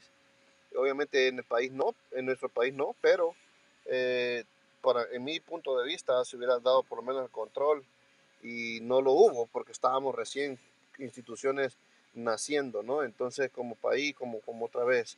Entonces esto hizo que generaciones tras generaciones eh, se metieran en este limbo, o sea, aparte de la pobreza y resurgir de, una guerra, eh, se empezó a, hacer muy fácil el crimen organizado, se crearon pandillas, entonces de ahí para adelante pues sufrimos muchas décadas de, de, de, de muchos crímenes, de mucha inseguridad, como lo decías. Eh, yo mismo he sido víctima en años anteriores, ¿no? En, transporte público, me he puesto una pistola en la cabeza mm, tratando de robar y, pues eh, intimidaba, toda esa situación intimidaba, ¿no? Y se tomaron cartas en el asunto, eh, pues gracias a Dios se, se, puso mano dura como la legislación que teníamos data de hace muchos años, se hubo que cambiar la, la legislación para poner un poco más mano dura y ahora simplemente pertenecer a una de estas pandillas ya se, se, toma como un crimen, ¿no? Solo por el simple hecho de, poner, de, ser pandillero, eh, te dan 15 años de cárcel, ya de ley. Eh, eso, eso, eso fue la, las primeras eh, cosas que se hicieron con este cambio de gobierno y pues pasaron de ahí, ¿no? Porque los, gobiernos anteriores habían hecho hasta trato con los pandilleros y les daban eh, facilidades en las cárceles y ellos, y ellos mandaban desde las cárceles hacia afuera, ¿no? Pero ahora no, ahora se cambió todo eso y hay alrededor, alrededor más de, bueno, miles y miles de pandilleros. Se ha creado una cárcel para ellos, se está creando, eh, se están cambiando las escuelas, eh, se ha creado un, un, sistema que se llama Nacer con Cariño, que trata de, desde el nacimiento de los, de los niños, de los salvadoreños, salvadoreñas, ¿no? Para tratar desde el momento de la maternidad, desde el momento de que ellos nacen, para empezar a ver, porque se han fijado mucho en las generaciones que vienen, ¿no? Entonces se han creado espacios de esparcimiento, se han creado eh, solo en San Salvador y en, bueno, en todo el país se han creado unas áreas que se llaman cubos, que son como librerías públicas con internet y, y computadoras gratis y, y, videojuegos. Si quieres jugar videojuegos, pues vas ahí si quieres eh, aprender de baile, vas ahí y se han creado nuevos. Todo eso apostándole para que los jóvenes no sean víctimas nuevamente de este flagelo, ¿no? Y eso ha cambiado en gran manera el país. Y pues ahora con la inversión de toda esta gente pensando en Bitcoin y todo lo demás, han habido grandes cambios, grandes cambios. Vamos, que también mejoró la, la seguridad bastante, pero todavía queda, quedan cosas por hacer, vaya pero va, va bien. Sí, muy interesante saber todo esto. Yo, siempre tengo esta, esta perspectiva, ah, así tal vez un poco idealista, ¿no? De, de que la gente opta, así, no, no, la gente no nace mala, ¿no? O sea, ve las alternativas y cuando las puertas se cierran, eh, optan por las cosas que están ahí más fáciles, ¿no? Y cuando tienes la alternativa de, de no, no, no delinquir, de, de poder trabajar, tienes, tienes opciones, me parece que la gente opta por esto porque al fin de cuentas es una cuestión más de preservación, ¿no? Al fin de cuentas nadie quiere morir joven, ¿no? Eh, pero hay que tener las opciones abiertas, hay que estar siempre invirtiendo en esto, ¿no? Y es muy positivo de que este, este círculo, eh, un círculo, digamos, positivo en, en, en, Salvador haya startado con Bitcoin, ¿no? Eh, y de alguna forma esto venga a, a, a continuar, ¿no? Yo creo que la gente que trabaja con, con, con, tecnología está siempre buscando ambientes ¿no? pues, eh, de, de, desarrollo y imagino que con el tiempo vamos a ver alguna mejoría en ese sector de la de la seguridad, pero lo que yo por lo menos yo, yo imagino, ¿no? espero no equivocarme. Dale, chicos, vamos a la, una noticia más. No sé si alguien más quiere, se anima a contar sobre esta cuestión de, de, de Salvador. Si no, vamos para la próxima. ¿No? ¿Todo ok ahí? Dale, dale, Maribí. Sí, no, yo quería eh, preguntar a Jeremy, em, porque em, hay un tema de, bueno, la verdad es que yo no sé, o sea, a ver, por el tema de, del éxito o el fracaso que pueda tener por ser el primer país en eh, utilizar Bitcoin como moneda de curso legal, em, eh, no sé hasta qué punto la deuda externa que tenga El Salvador, que no, sinceramente no sé con quién la tiene, me imagino que la mayoría será con Estados Unidos, no lo sé, eh, como esa deuda la tienen que devolver en fiat, en dólares supongo, eh, hasta qué punto pueden aguantar y, mm, y al hilo de lo que decíais antes de pues de archivos expiatorios, pues tipo Tornado Cash, o la semana pasada hablabas, hablabais de, de Michael Saylor. O sea, como hay muchos intereses también para que entiendo, ¿no? Que los debe haber por ahí por detrás, ¿no? Que a lo mejor mm, el, el caso Salvador no, no tenga éxito precisamente porque sería un ejemplo para otros. O sea, no sé, es una idea que tengo yo, hasta qué punto eso no les puede impactar también, porque claro, el tema de la deuda es un, es un tema, o sea, de- de- no, eh, no creo que nadie se las quiera aceptar en Bitcoin, o no lo sea, no sé que sea por detrás. No sé, eh, no sé si tienes alguna idea sobre esto, Jeremy, me, me interesa saber tu opinión. Sí, fíjate que se ha creado, eh, Mariví, eh, saludos, se ha creado en un principio eh, el, el presidente cuando presentó Bitcoin City también habló de los eh, bonos eh, del volcán. No sé si has escuchado los bonos volcánicos. Sí, porque algo he oído, pero no estoy muy, o sea, no, no, no tengo mucha información. Sigue, sigue, perdón. Sí, sí, exactamente, a eso me refiero. Fí- Fíjate que te voy a decir una cosa, yo, yo, yo eh, veo a este presidente, como decirle, con mucho coraje, ¿no? Con, con mucha valentía, porque prácticamente le ha hecho una apuesta bien grande a esto. Esto no es simplemente eh, jugar, eh, eh, es bien complicado. Muchas personas dirían que ha apostado bastante, pero yo creo que si entiende sobre Bitcoin, primero eh, tiene la 97% de apoyo de la población. Eh, es posible que, que se reelija nuevamente o que alguien de, de su misma línea eh, siga la siguiente gestión, que es lo que esperamos, ¿no? Para que esto siga, ¿no? Y ya cuando la gente ahora que se está riendo porque eh, el precio de Bitcoin en, en valor de fiat ha bajado, cuando sea el halving, ¿no? En los 24, que son las elecciones aquí en el país, se va para arriba, quiero que sigan, quiero que lo sigan viendo, pues, y vamos a vernos las caras por allá. Y bueno, o, lloraremos un mar de lágrimas más grande, o, o pues, o saldremos victoriosos, ¿no?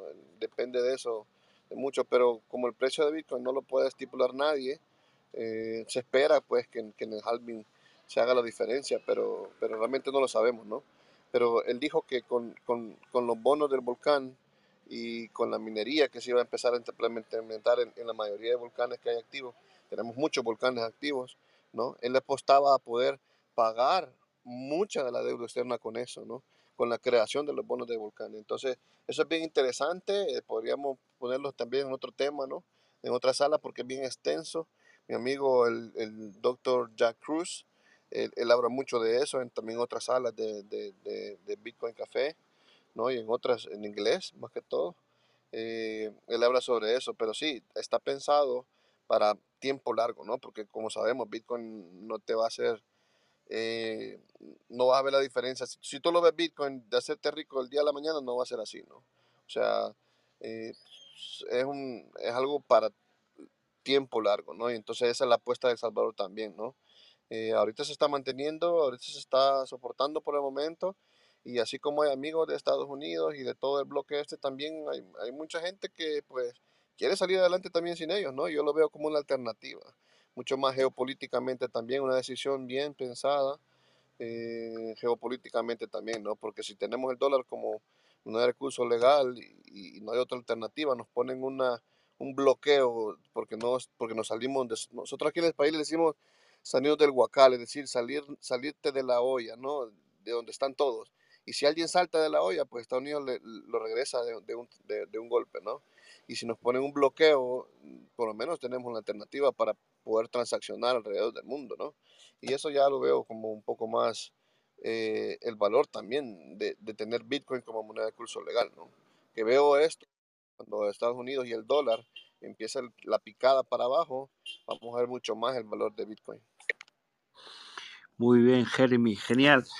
Y, bueno, es muy interesante lo que él dice, ¿no? Porque eh, juntamente con lo que explicaba Fernando sobre la teoría de los juegos, eh, e, esa prisión que, que, que, los Estados Unidos mantienen con todos los países a través del dólar, que no, no, deja de ser una prisión, eh, con sus altas deudas y demás, eh, a través de la teoría de los juegos, bien la, la, jugada que está haciendo eh, El Salvador, que es un, un, fiel creyente de que sí va a salir bien, manteniéndolo a largo plazo. sin dudas va a ser el punto de partida para muchos otros países eh, intentar hacer lo mismo, ¿no? Y, de esa forma sacarle un poco de poder eh, de, esa, de, esa, monarquía monetaria que tenemos hoy en día con el dólar. Eh, el dólar para mí está afadado al fracaso, no, no por eso, sino por, por sus propios fundamentos, por su, por su propio, por, por cómo funciona el sistema monetario. No, no, no, tiene muchos años más de vida, no, es sustentable en el tiempo.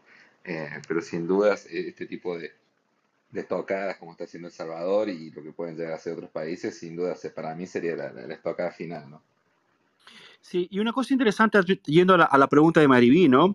Esa cuestión de, de, los ataques que, vamos a llamar, vamos a llamar al Estado como el Leviatán, que es como Milton Friedman, a veces, no fue Hayek que, fue Hayek que, que hablaba sobre esto, Leviatán es un monstruo que es, es gigante, ¿no? Que es realmente un, una, una, criatura monstruosa, ¿no?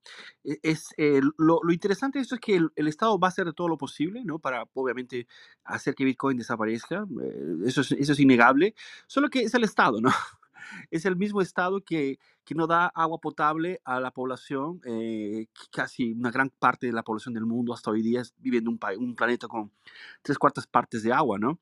Es ese mismo Estado que, que, que promete salud y nunca no entrega, entonces, o sea, ¿a dónde quiero llegar? Que el Estado eh, es estúpido, o sea, es lento y tecnológicamente desatrasado, ¿no? Yo no es bien, ellos tienen muchos recursos, son recursos casi infinitos, ¿no? Pero justamente estos recursos eh, es ahí donde el poder de Bitcoin nace, ¿no? Es justamente es, retira el, el, poder máximo que tiene el, el, Estado, que es la creación de dinero, la manipulación económica, ¿no? Entonces, es por eso que es una criptonita así imbatible. Eh, y, y, así, o sea, yo no, estoy, no sé qué va a pasar en el futuro. ¿no? Francamente, no tengo una bola de cristal, no tengo cómo hacer aquí una un futurología sobre esto, pero por lo que yo estoy viendo, eh, está lo inevitable, o sea, eh, va a caer, ¿no? Es, es, no hay cómo, no es insustentable, por el mismo hecho de que el Estado en sí no, no se sostiene, como lo ha hecho, lo ha hecho Juan ahora, ¿no?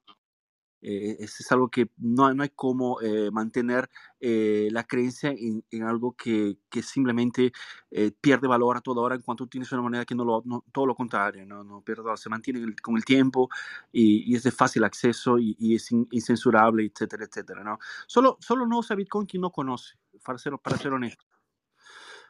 Te quería, te quería comentar un, una cosa que, que aprendí de Jack y él, y él dice que Bitcoin ahora es como es como la compra de Luisiana, ¿no? Eh, eh, la compra que salieron que los franceses, ¿no? El, en Estados Unidos, cualquiera diría, ah, está loco, este, eh, comprando tantos millones de dólares, pero en ese momento los, los, los, franceses necesitaban esa plata para continuar con una guerra que ellos, que ellos estaban batallando, ¿no? Pero mm, vieron más importante el hecho de, de tener el, el dinero fiat que les dieron en ese momento a unos millones, no, no sé cuánto me acuerdo que fue, 40 millones o algo así, no me acuerdo. Pero eh, fue unos cuantos millones que vendieron mucha tierra en Estados Unidos, que esa historia ya la sabemos nosotros, la mayor parte del área central de Estados Unidos era de Francia y se la vendieron a, a Estados Unidos y, y ahora pues no pueden comprar ni siquiera un acre con eso que, que dieron el Estado pues por, por, por, la tierra que le dieron los franceses. Pues esa es la compra que ahora tenemos que, que, podemos comparar con Bitcoin, ¿no? Ahora está a este precio y nosotros no lo vemos, está enfrente de nosotros en las narices y las personas no, no, no realizan de que, brother, está barato, men. O sea, yo le pongo a la, la, la, gente esa comparación. ¿Cómo tú quieres comprar un café, por ejemplo? ¿Lo quieres comprar a, a, un dólar o lo quieres comprar a 10 dólares, no? Y ahorita está a dólar, o sea, ¿por qué no comprar el, el, el Bitcoin ahorita que está abajo, no?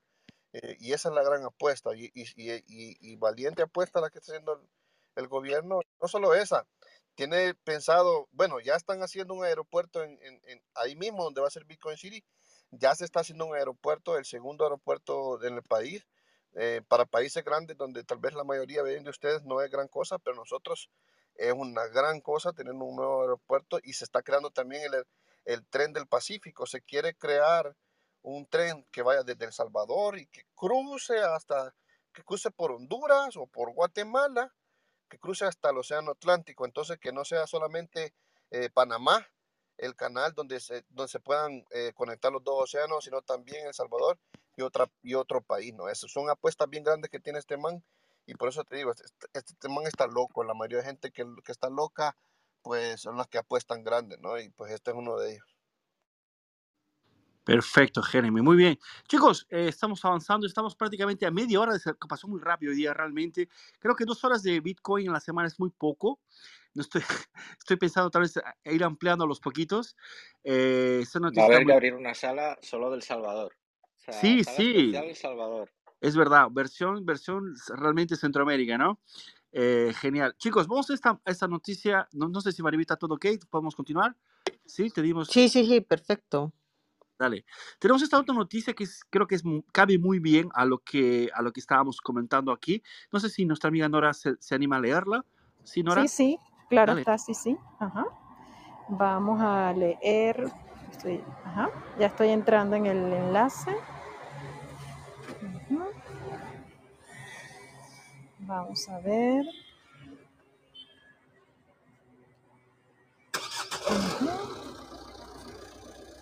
A ver, a ver, a ver. Ajá, ok. Bitcoin no es para todos, ¿o sí? Esa es la noticia que, que colgaste, ¿cierto? Cuando un Bitcoiner habla de las bondades del Bitcoin, posiblemente uno de los principales beneficios que enumere sobre las criptomonedas es que es una reserva de valor confiable o que ya es el nuevo oro digital. Yo pertenezco a ese grupo de personas que se encuentran interesadas en la capacidad que tiene el Bitcoin para evitar que a, lo que a largo plazo el capital se deprecie por la impresión inorgánica de dinero. Con un modelo monetario enfocado en la escasez programada, así como un objetivo límite de emisión, resulta una certeza que Bitcoin no se devaluará por exceso de oferta. No obstante, también es una realidad que en la actualidad Bitcoin sirve como resguardo si tienes una estrategia de inversión a muy largo plazo, es decir, siguiendo los ciclos del mercado y del halving, eh, donde se dan oportunidades de comprar bajo y luego esperar a que la criptomoneda alcanzará otro máximo histórico. Estas etapas pueden durar entre 2 a 4 años, tal y como ocurrió en el mercado bajista del 2011 y 2018 y 2020 y los periodos más prósperos serán desde, fueron desde el 2013, 2019 y 2021. Aquellos que estén buscando generar dinero en cuestión de semanas o meses pueden llevarse más de una decepción e incluso perder el dinero. Esto es algo que ocurre en todos los mercados de activos de inversión y no se trata de un fenómeno exclusivo del Bitcoin. Eh, de todos modos, es una realidad que choca con la promesa de que Bitcoin te salvará de la pobreza y la inflación en países como Venezuela, Argentina, Chile, que a veces cuando se trata de defender el Bitcoin y demostrar su eficacia, la comunidad puede llegar a reducir las situaciones y edulcorarlas, haciéndolas sonar desconectadas de la realidad que viven aquellos que se encuentran desesperanzados en economías cada vez más perniciosas.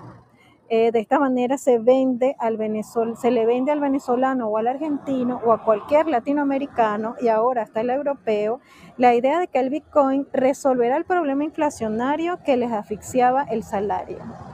También se tiene la creencia de que la criptomoneda puede ser la solución a la pobreza y a la apertura financiera gracias a que es una tecnología abierta para todos y no discriminatoria.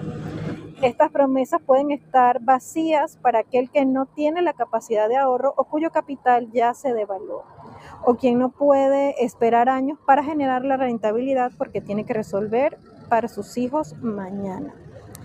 Eh, a ver, ¿qué otra cosa podemos comentar? Frente a estas personas, la idea de un Bitcoin salvador queda corta y no es culpa de Bitcoins, no es un problema inherente eh, en, en su código o desarrollo. Se trata más bien de una problemática social y de un sistema fallido que sigue generando víctimas. Es decir, que todo reduce a una falta de educación financiera, así como las ya empobrecidas economías regionales.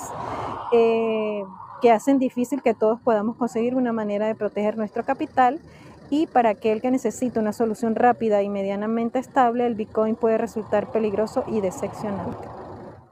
Eh, A ver, ajá, gracias. Ok, Nora, muchas gracias a ti. Eh, de hecho, ok.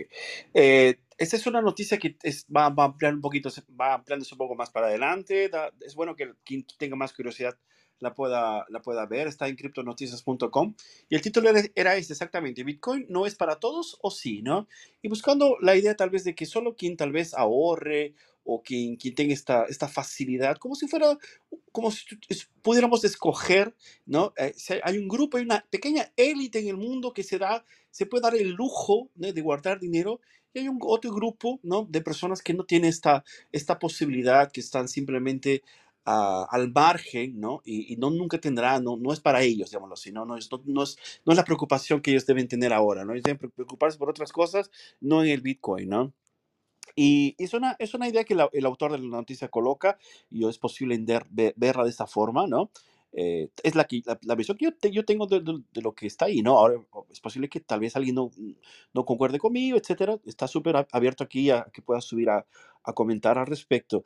Pero la idea eh, que yo quiero de pronto eh, usar como comentario, ¿no? Es justamente esta, en el sentido de que es todo lo contrario, ¿no? O sea, la riqueza de, de, de cualquier economía no la hace, no la genera un papel, no la genera un banco, no la genera un elemento tercero, ¿no? El elemento tercero, que es en este caso una moneda, es simplemente una representación. O sea, el trabajo, lo, que la gente hace, ¿no? E, es lo que genera el dinero.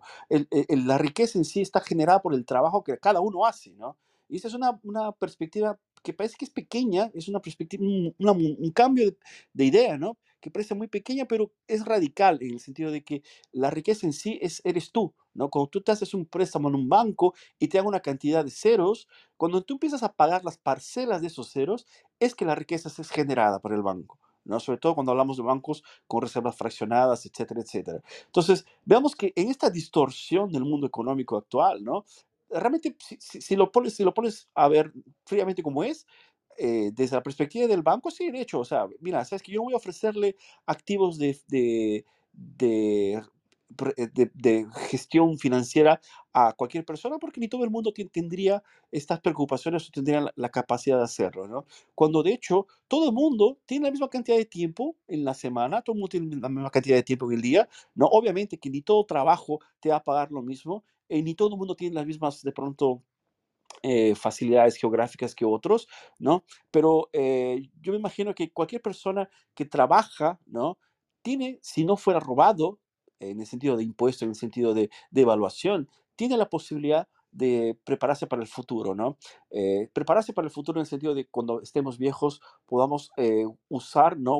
Eh, lo que usamos, lo que guardamos cuando éramos jóvenes, que es una jubilación, por ejemplo, ¿no? Entonces, en ese sentido, Bitcoin es perfecto, sobre todo para nuestra generación, para la gente, los que estamos trabajando hoy día, ¿no?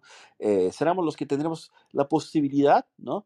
de conocer Bitcoin primeramente y después de poder hacer una aplicación a largo plazo que por lo menos nos va a pagar, ¿no? Por lo menos lo que yo pienso, lo que invertimos, ¿no? Puede pagarnos más, tal vez, o puedes pagarnos próximo de esto, pero menos que eso es difícil en un mundo en el cual estamos eh, compitiendo contra el fiat, digámoslo así, ¿no? Entonces, este, digamos, esta ensalada de, recursos, de, términos, de palabras, etcétera, lo que vemos es simplemente que se piensa que aún eh, así, o sea, las reglas del mundo fiat, las, las reglas del mundo fiduciario, las reglas con las cuales los bancos existen y, hacen contratos y, prácticamente observan un prisma en, la economía, eh, podrían funcionar para Bitcoin cuando la gente que entiende Bitcoin piensa lo contrario, ¿no? Eh, lo que hace a que la gente tenga dinero y tenga posibilidades de crecer, no son los bancos, no son la gente que, esta gente que invierte con dinero fiat en un lugar u otro, sino las personas teniendo tratos directos contra otras, ¿no? Eh, De forma libre, de forma espontánea, ¿no? Sí, abriendo servicios, teniendo la posibilidad de ahorrar, pero de verdad, no en fiat, sino Los en intercambios. Fer. Bit- intercambios, exacto, intercambios voluntarios, ¿no? Y pudiendo ahorrar de forma correcta, ¿no? Sin ser devaluado, como por ejemplo aquí en América Latina hemos visto durante tantas décadas, ¿no? Pero en fin, yo no voy a monopolizar, es un tema muy interesante, no sé si alguien más se anima, tal vez Juan. Sí, a ver, eh, yo creo que Bitcoin tiene, tiene, todas las cualidades que, que una moneda tiene que tener eh, y que, como dije antes, estamos frente al, al, mejor, al mejor dinero ya inventado en toda la humanidad, en toda la historia de la humanidad. Eh, muchas veces se le pide a Bitcoin cosas que ningún otro activo hizo tampoco. O sea, tenemos que entender eh, que el oro es considerado lo que hoy es considerado el oro siendo un activo con 5.000 años de historia.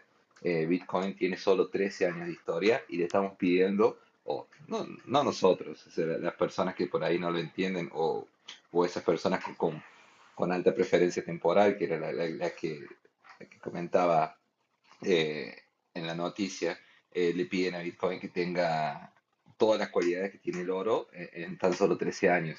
Y eso lamentablemente no es posible. Eh, necesitamos que el factor tiempo haga su trabajo también y de a poco nosotros vamos a ir viendo cómo eh, se va a ir generando esa transformación. Todas las cualidades intrínsecas que tiene Bitcoin dentro de, de- su ser, de, su código, eh, su, escasez programada, su, su, pues, su deflación, su- sus cualidades en, en cuestión de divisibilidad, de, de escalabilidad, eh, son cualidades que, que no la tiene ninguna otra moneda. Y, y cómo eso te va a proteger eh, y cómo va a proteger eso tu poder de compra en el tiempo, ningún otro activo te lo va a lograr. Eh, volvemos siempre a lo mismo, a lo que falta es educación, lo que falta es que las personas se entiendan lo que es el dinero y cómo funciona un dinero de verdad. Eh, lo que yo veo, por ejemplo, en el país donde yo soy, que yo vivo en Argentina, eh, yo veo que históricamente las personas se preocuparon en tener una moneda para ahorrar y otra moneda para gastar en su día a día, para usar. Eso es una locura sin tamaño. O sea, vos necesitas tener una moneda sola que se encargue de mantener tu poder de compra en el tiempo y a la vez servir como medio de troca para, como medio de cambio, perdón, para realizar tus transacciones diarias para generar la riqueza que estaba diciendo Fernando, porque la riqueza realmente se genera en los intercambios voluntarios entre las personas. Entonces, eh, no, no, no, no, podemos tener dos monedas diferentes para, para un mismo propósito. La, moneda tiene que ser moneda y para, tener- para ser moneda tiene que cumplir la- las mismas propiedades. Tiene que ser eh, medio de troca, medio, medio de cambio, unidad de cuenta y reserva de valor. Bitcoin tiene todo eso en su mejor versión. Entonces, eh, eh, no lo podemos pedir a Bitcoin en un, en un- con ese cortoplacismo, eh, que es lo que, ese cortoplacismo justamente es generado por, por toda esa teoría fiduciaria que nos intentan inculcar desde que, desde que nacemos prácticamente. No, no, hay que gastar porque si no lo gastamos hoy, mañana va a salir más caro. Eso está mal.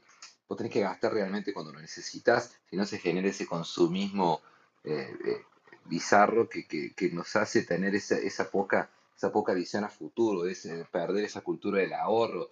Eh, las personas muchas veces invierten no para, para hacerse millonarios, invierten solamente para poder mantener su poder de compra, porque saben que si dejan su dinero eh, abajo del colchón, el dinero se desvaloriza. Entonces, el mismo sistema te obliga a vos tener que entrar en, muchas veces, eh, en activos de, mucho riesgo, como puede ser una acción de una empresa, eh, para, para intentar protegerte, para intentar que tu dinero no se desvalorice. Y eso está mal. Tu dinero no se tiene que desvalorizar. Eso es una, una, una visión totalmente equivocada que nos intentan inculcar desde que somos chicos. Eh, El dinero tiene que mantener su poder de compra en el tiempo. Y eso Bitcoin lo cumple a creces. Eh, solamente es mirar un poquito más allá de la cerca. No miremos los últimos dos años de Bitcoin o este último año. Miremos los últimos 10 años de Bitcoin.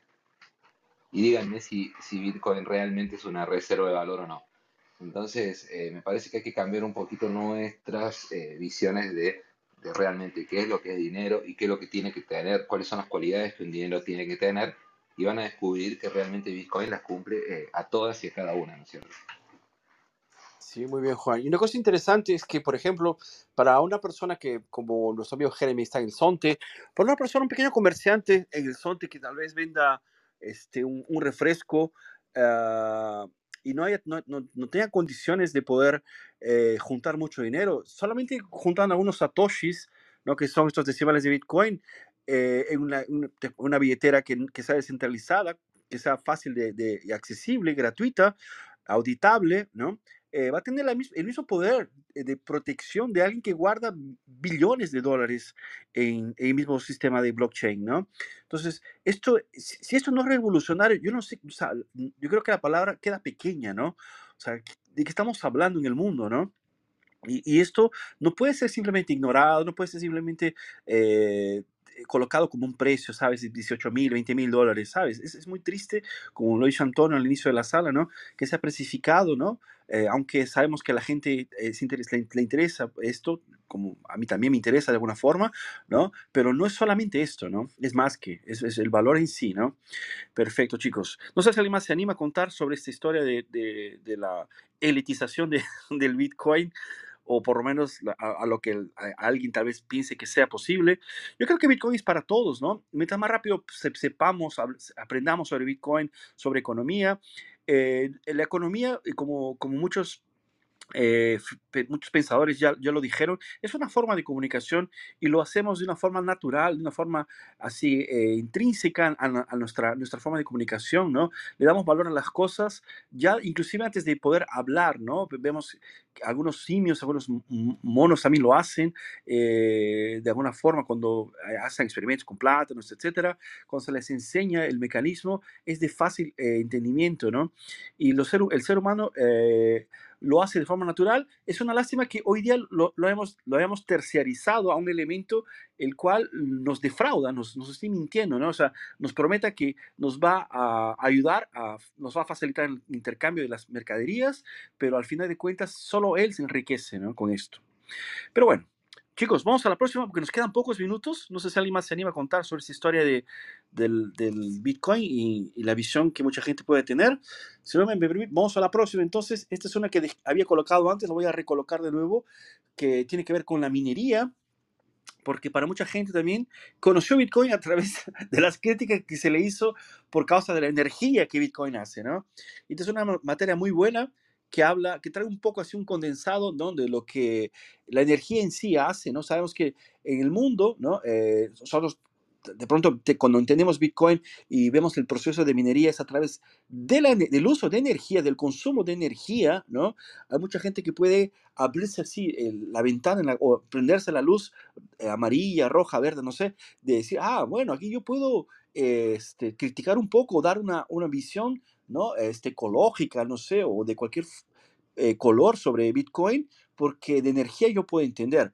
Y es interesante porque el, el- paradigma que, que Bitcoin eh, utiliza o, o- de pronto está quebrando a, a respecto de la, de energía es algo que a veces este, puede impactar hoy día inclusive para lugares que tienen problemas de energía, ¿no? Porque sabemos que, eh, por ejemplo, Europa está, está teniendo ahora eh, problemas con la cuestión del gas de Rusia, eh, va a haber otros lugares que también están, han tenido estos problemas de logística, de, de- tanto la cuestión de combustibles, etcétera. Y bueno, y a veces eh, el, uso de energía es un poco cuestionado, es leva- llevado a los medios, ¿no? Y es, es interesante siempre estar discutiendo esto en la sala para que la gente entienda cómo usa Bitcoin eh, la energía, ¿no? Y las soluciones que propone, ¿no?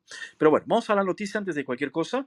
Yo voy a leerla ahora. Dice, sí, es está en Cointelegraph. Reutilizar el calor de la minería de Bitcoin puede resolver la crisis energética mundial. Bueno, según Arcane. Vamos a leer, dice así, eh, mientras que las innovaciones de la fabricación de chipsets eh, han ayudado a reducir los costes operativos relacionados a la minería de Bitcoin, un informe de Arcane revela que el potencial del mercado para transformar la industria energética, la flexibilidad del funcionamiento de las operaciones de minería de Bitcoin puede ser vital para resolver los problemas del mundo eh, real que, eh, se inter- interponen en la industria energética, sugiere esta investigación en Arcane. Una de las mayores preocupaciones que plantean las autoridades cuando se trata de la adopción generalizada de Bitcoin son sus requisitos energéticos, mientras que las innovaciones en la fabricación de chipsets han ayudado a reducir los costes operativos relacionados con la minería de Bitcoin.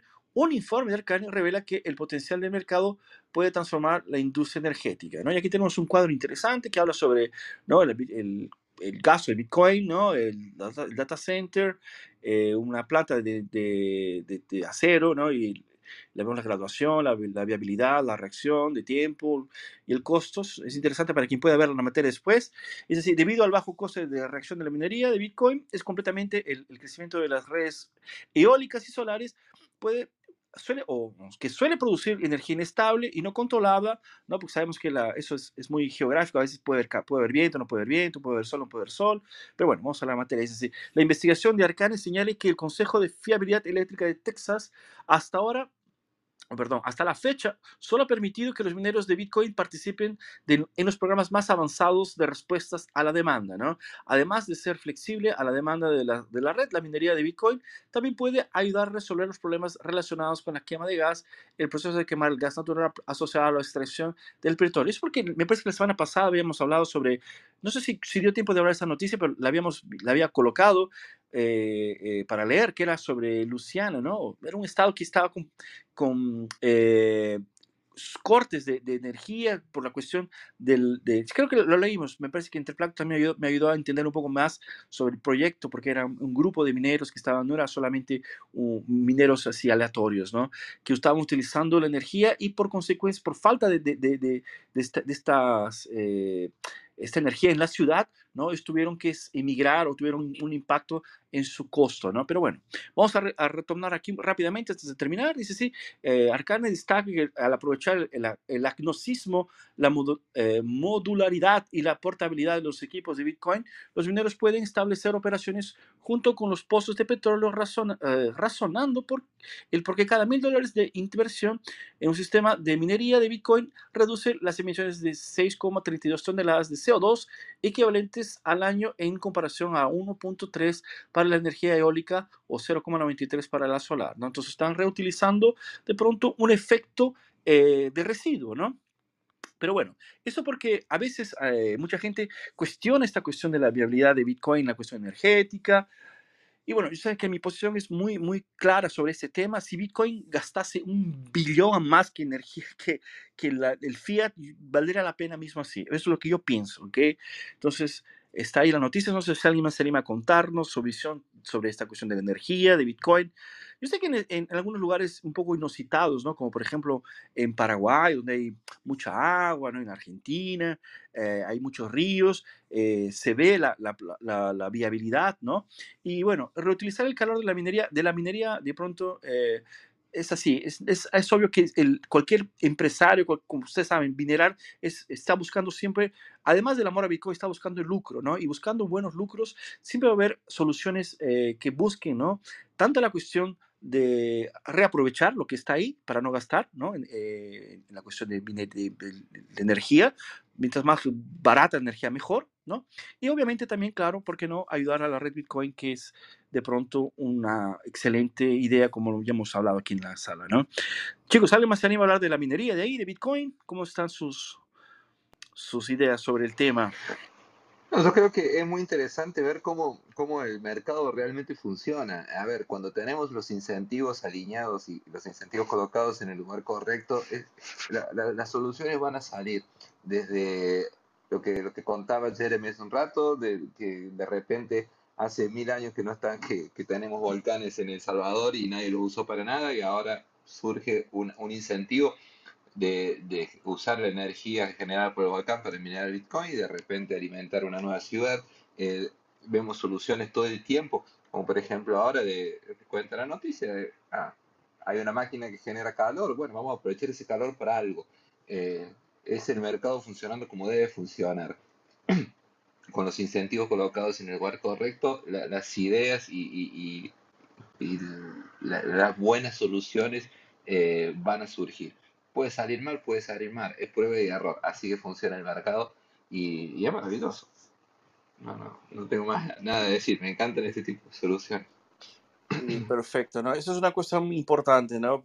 Eh, hacer que la minería de Bitcoin sea hecha a través de, de, de la energía hace, así, primeramente hace que sea imposible eh, que alguien eh, quiera competir contra Bitcoin en el sentido de, de tal vez querer eh, hacer un doble gasto, ¿no? O, o robar, robar el, el, hacer un, que el ataque 51%, ¿no?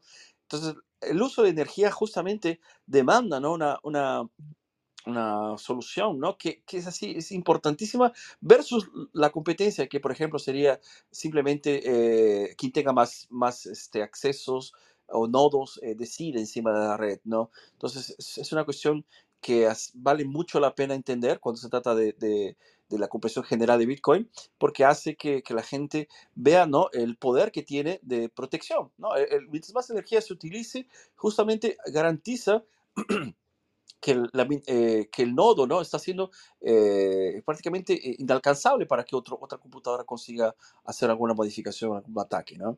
Entonces, es importantísimo. La minería no es hecha como sugiere la palabra, ¿no? con un efecto de escarbar, ¿no? como si fuera la minería del oro, ¿no? Tal vez es todo lo contrario, no, nada que ver con eso, es, un cálculo matemático que se hace a través de, de, computadoras, ¿no? Eh, y estas computadoras usan obviamente energía, ¿no? Energía eléctrica que puede ser extraída a través de energía calorífica, ¿no? De los volcanes, como lo sugirió nuestro amigo Jeremy, o a través de los ríos, o a través del viento, o a través del calor eh, de cualquier otro lugar, ¿no? Tal vez puede ser hasta una, una usina nuclear, ¿no? Entonces todo esto hace que eh, se produzca energía y se, ha aprovechado para la minería de Bitcoin. Y eso es interesantísimo, ¿no? Porque como mucha gente también puede pensar, ¿no? Tal vez eh, piensa que el hecho de que Bitcoin use la energía eh, esté, esté, restando o quitando la energía a otro lugar, ¿no? Cuando de hecho no es nada, no, es nada de eso, porque o sea, el, el, uso de energía, la, energía que utiliza Bitcoin es tan pequeña comparada con lo que, por ejemplo, utilizan los bancos, ¿no? O sea, la red bancaria, ¿no? Eh, es, es, es, incomparable, ¿no? O, otros sistemas, ¿no? Sistemas SWIFT de, los servidores que ellos utilizan, ¿no? Están más eh, eh, caro en cuestión de, de gasto de energía que Bitcoin, ¿no? Mismo así, hasta en ese, ah, en ese criterio es excelente para comparación, ¿no? Entonces eso es muy importante. Eh, no sé si alguien más, chicos, nos quedan pocos minutos. Dios mío, se fue rápido hoy día. Bueno, voy a dejarlos aquí. ¿Alguien más levanta la mano para hablar sobre la minería? Si no, pasamos para la última. O yo creo que la vamos a dejar por aquí. ¿eh? Vamos a dejar un poco abierto. Ah, sí, vamos a hablar un poquito sobre, sobre lo que eh, los planes que tenemos para, este, para nuestra sala. Chicos, eh, yo sé que el Clubhouse ha venido cambiando algunas cosas. Yo, francamente, hasta ahora, ya había comentado eso la semana pasada, ¿no, Antonio? Yo hasta ahora no entiendo qué pasa. Hay muchos botones nuevos. No sé si alguien, tal vez José, me cuentas qué novedades hay aquí en Clubhouse. Si... Hola, hola. O Nora, no sé. Dime, Nora. Sí, sí, ¿me escucha? Cuéntame. Ajá, cuéntame, ¿qué es lo que necesitas saber de, de, los botones o de las funciones de la aplicación? A ver si yo me entero y te explico. Sí. ¿Qué, qué es lo que está Hay nuevas salas. ¿Cómo funcionan estas nuevas salas de este? Ah, sí, sí. Eh, Clubhouse tiene una versión beta y allí se llega por invitación, que es lo que yo, donde te he incluido a ti. Ah. Te llegó una invitación que te hice y estás en ese club. Eso funciona como una sala para un mayor público, es decir, que tú entras a un grupo tienes que pedir eh, una autorización al administrador si tú pudieras hacer una sala de Bitcoin en ese espacio. Y lo que quiere decir que donde está este gran cúmulo de público, pues va a escuchar tu sala un mayor tráfico de, de, audiencia. Eso es todo, pero es una versión distinta a esto. Y, pero de todas maneras no te hagas este, muchos quebraderos de cabeza con eso porque lo que escuché es que dentro de una semana o dos pues esa versión estará libre para todos los usuarios y supongo que los mm, desarrolladores, los dueños de esta aplicación, pues se van a fijar en quienes estén más activos en, en, las salas haciendo contenido. Es lo, que, es lo que pude entender. Y bueno, eso funciona así. Ese otro espacio de Clubhouse funciona a través de una invitación. Perfecto. Pero que pronto se abrirá a toda la, a toda la comunidad. Bueno, chicos, entonces ahí está la recomendación para que los que no entran nunca a Clubhouse, a no ser los viernes, sean más participativos, si no van a, van a sufrir algún tipo de, de penalización. Yo francamente, yo, yo entré más, ¿no? Yo me acuerdo cuando conocí a José, yo entraba casi todas las noches. Era maravilloso cuando descubrí Clubhouse, eh, pero después a los poquitos me, me fueron censurando. Eh, y bueno, decidí abrir, estas, abrir este club, que inclusive aquí no, no nos conoce, ¿no? Este club, el Bitcoin Latino, este súper abierto para la gente que pueda eh, participar con nosotros aquí. Hablamos de, de Bitcoin. Somos, bueno, yo me considero maximalista de Bitcoin y, me gusta andar con maximalistas de Bitcoin, pero si no lo eres o si tú eres una persona que detestas Bitcoin, también eres súper bienvenido a nuestro club, ¿no? Nos gusta escuchar a la gente de todas las, todo tipo de, de, de visión, ¿no? Eh, es un ambiente totalmente libre. Si quieres subir aquí a insultarme, a decir lo que tú piensas, es súper abierto, ¿ok? Tal vez no me va a gustar, pero bueno, es, es en la vida, ¿no? Hay, la vida es para esto, ¿no? Si estás en, en, en la lluvia hay que, hay que, estar, hay que mojarse. Entonces, eh, dejamos la, la, invitación para quien quiera seguirnos aquí en Bitcoin Latino. Y claro, para quien nos quiera escuchar también en Spotify, busquen Bitcoin Latino, que también tenemos las salas replicadas allá todas las semanas, todos los martes hacemos esto. Entonces, les dejo la invitación allí. Eh, no sé si alguien más quiere hablar sobre algún proyecto, alguna cosa. ¿Cómo está el café, Jeremy? ¿Está, ¿Está, yendo todo bien ahí? Ah, yo eso quería decirte, Fernando.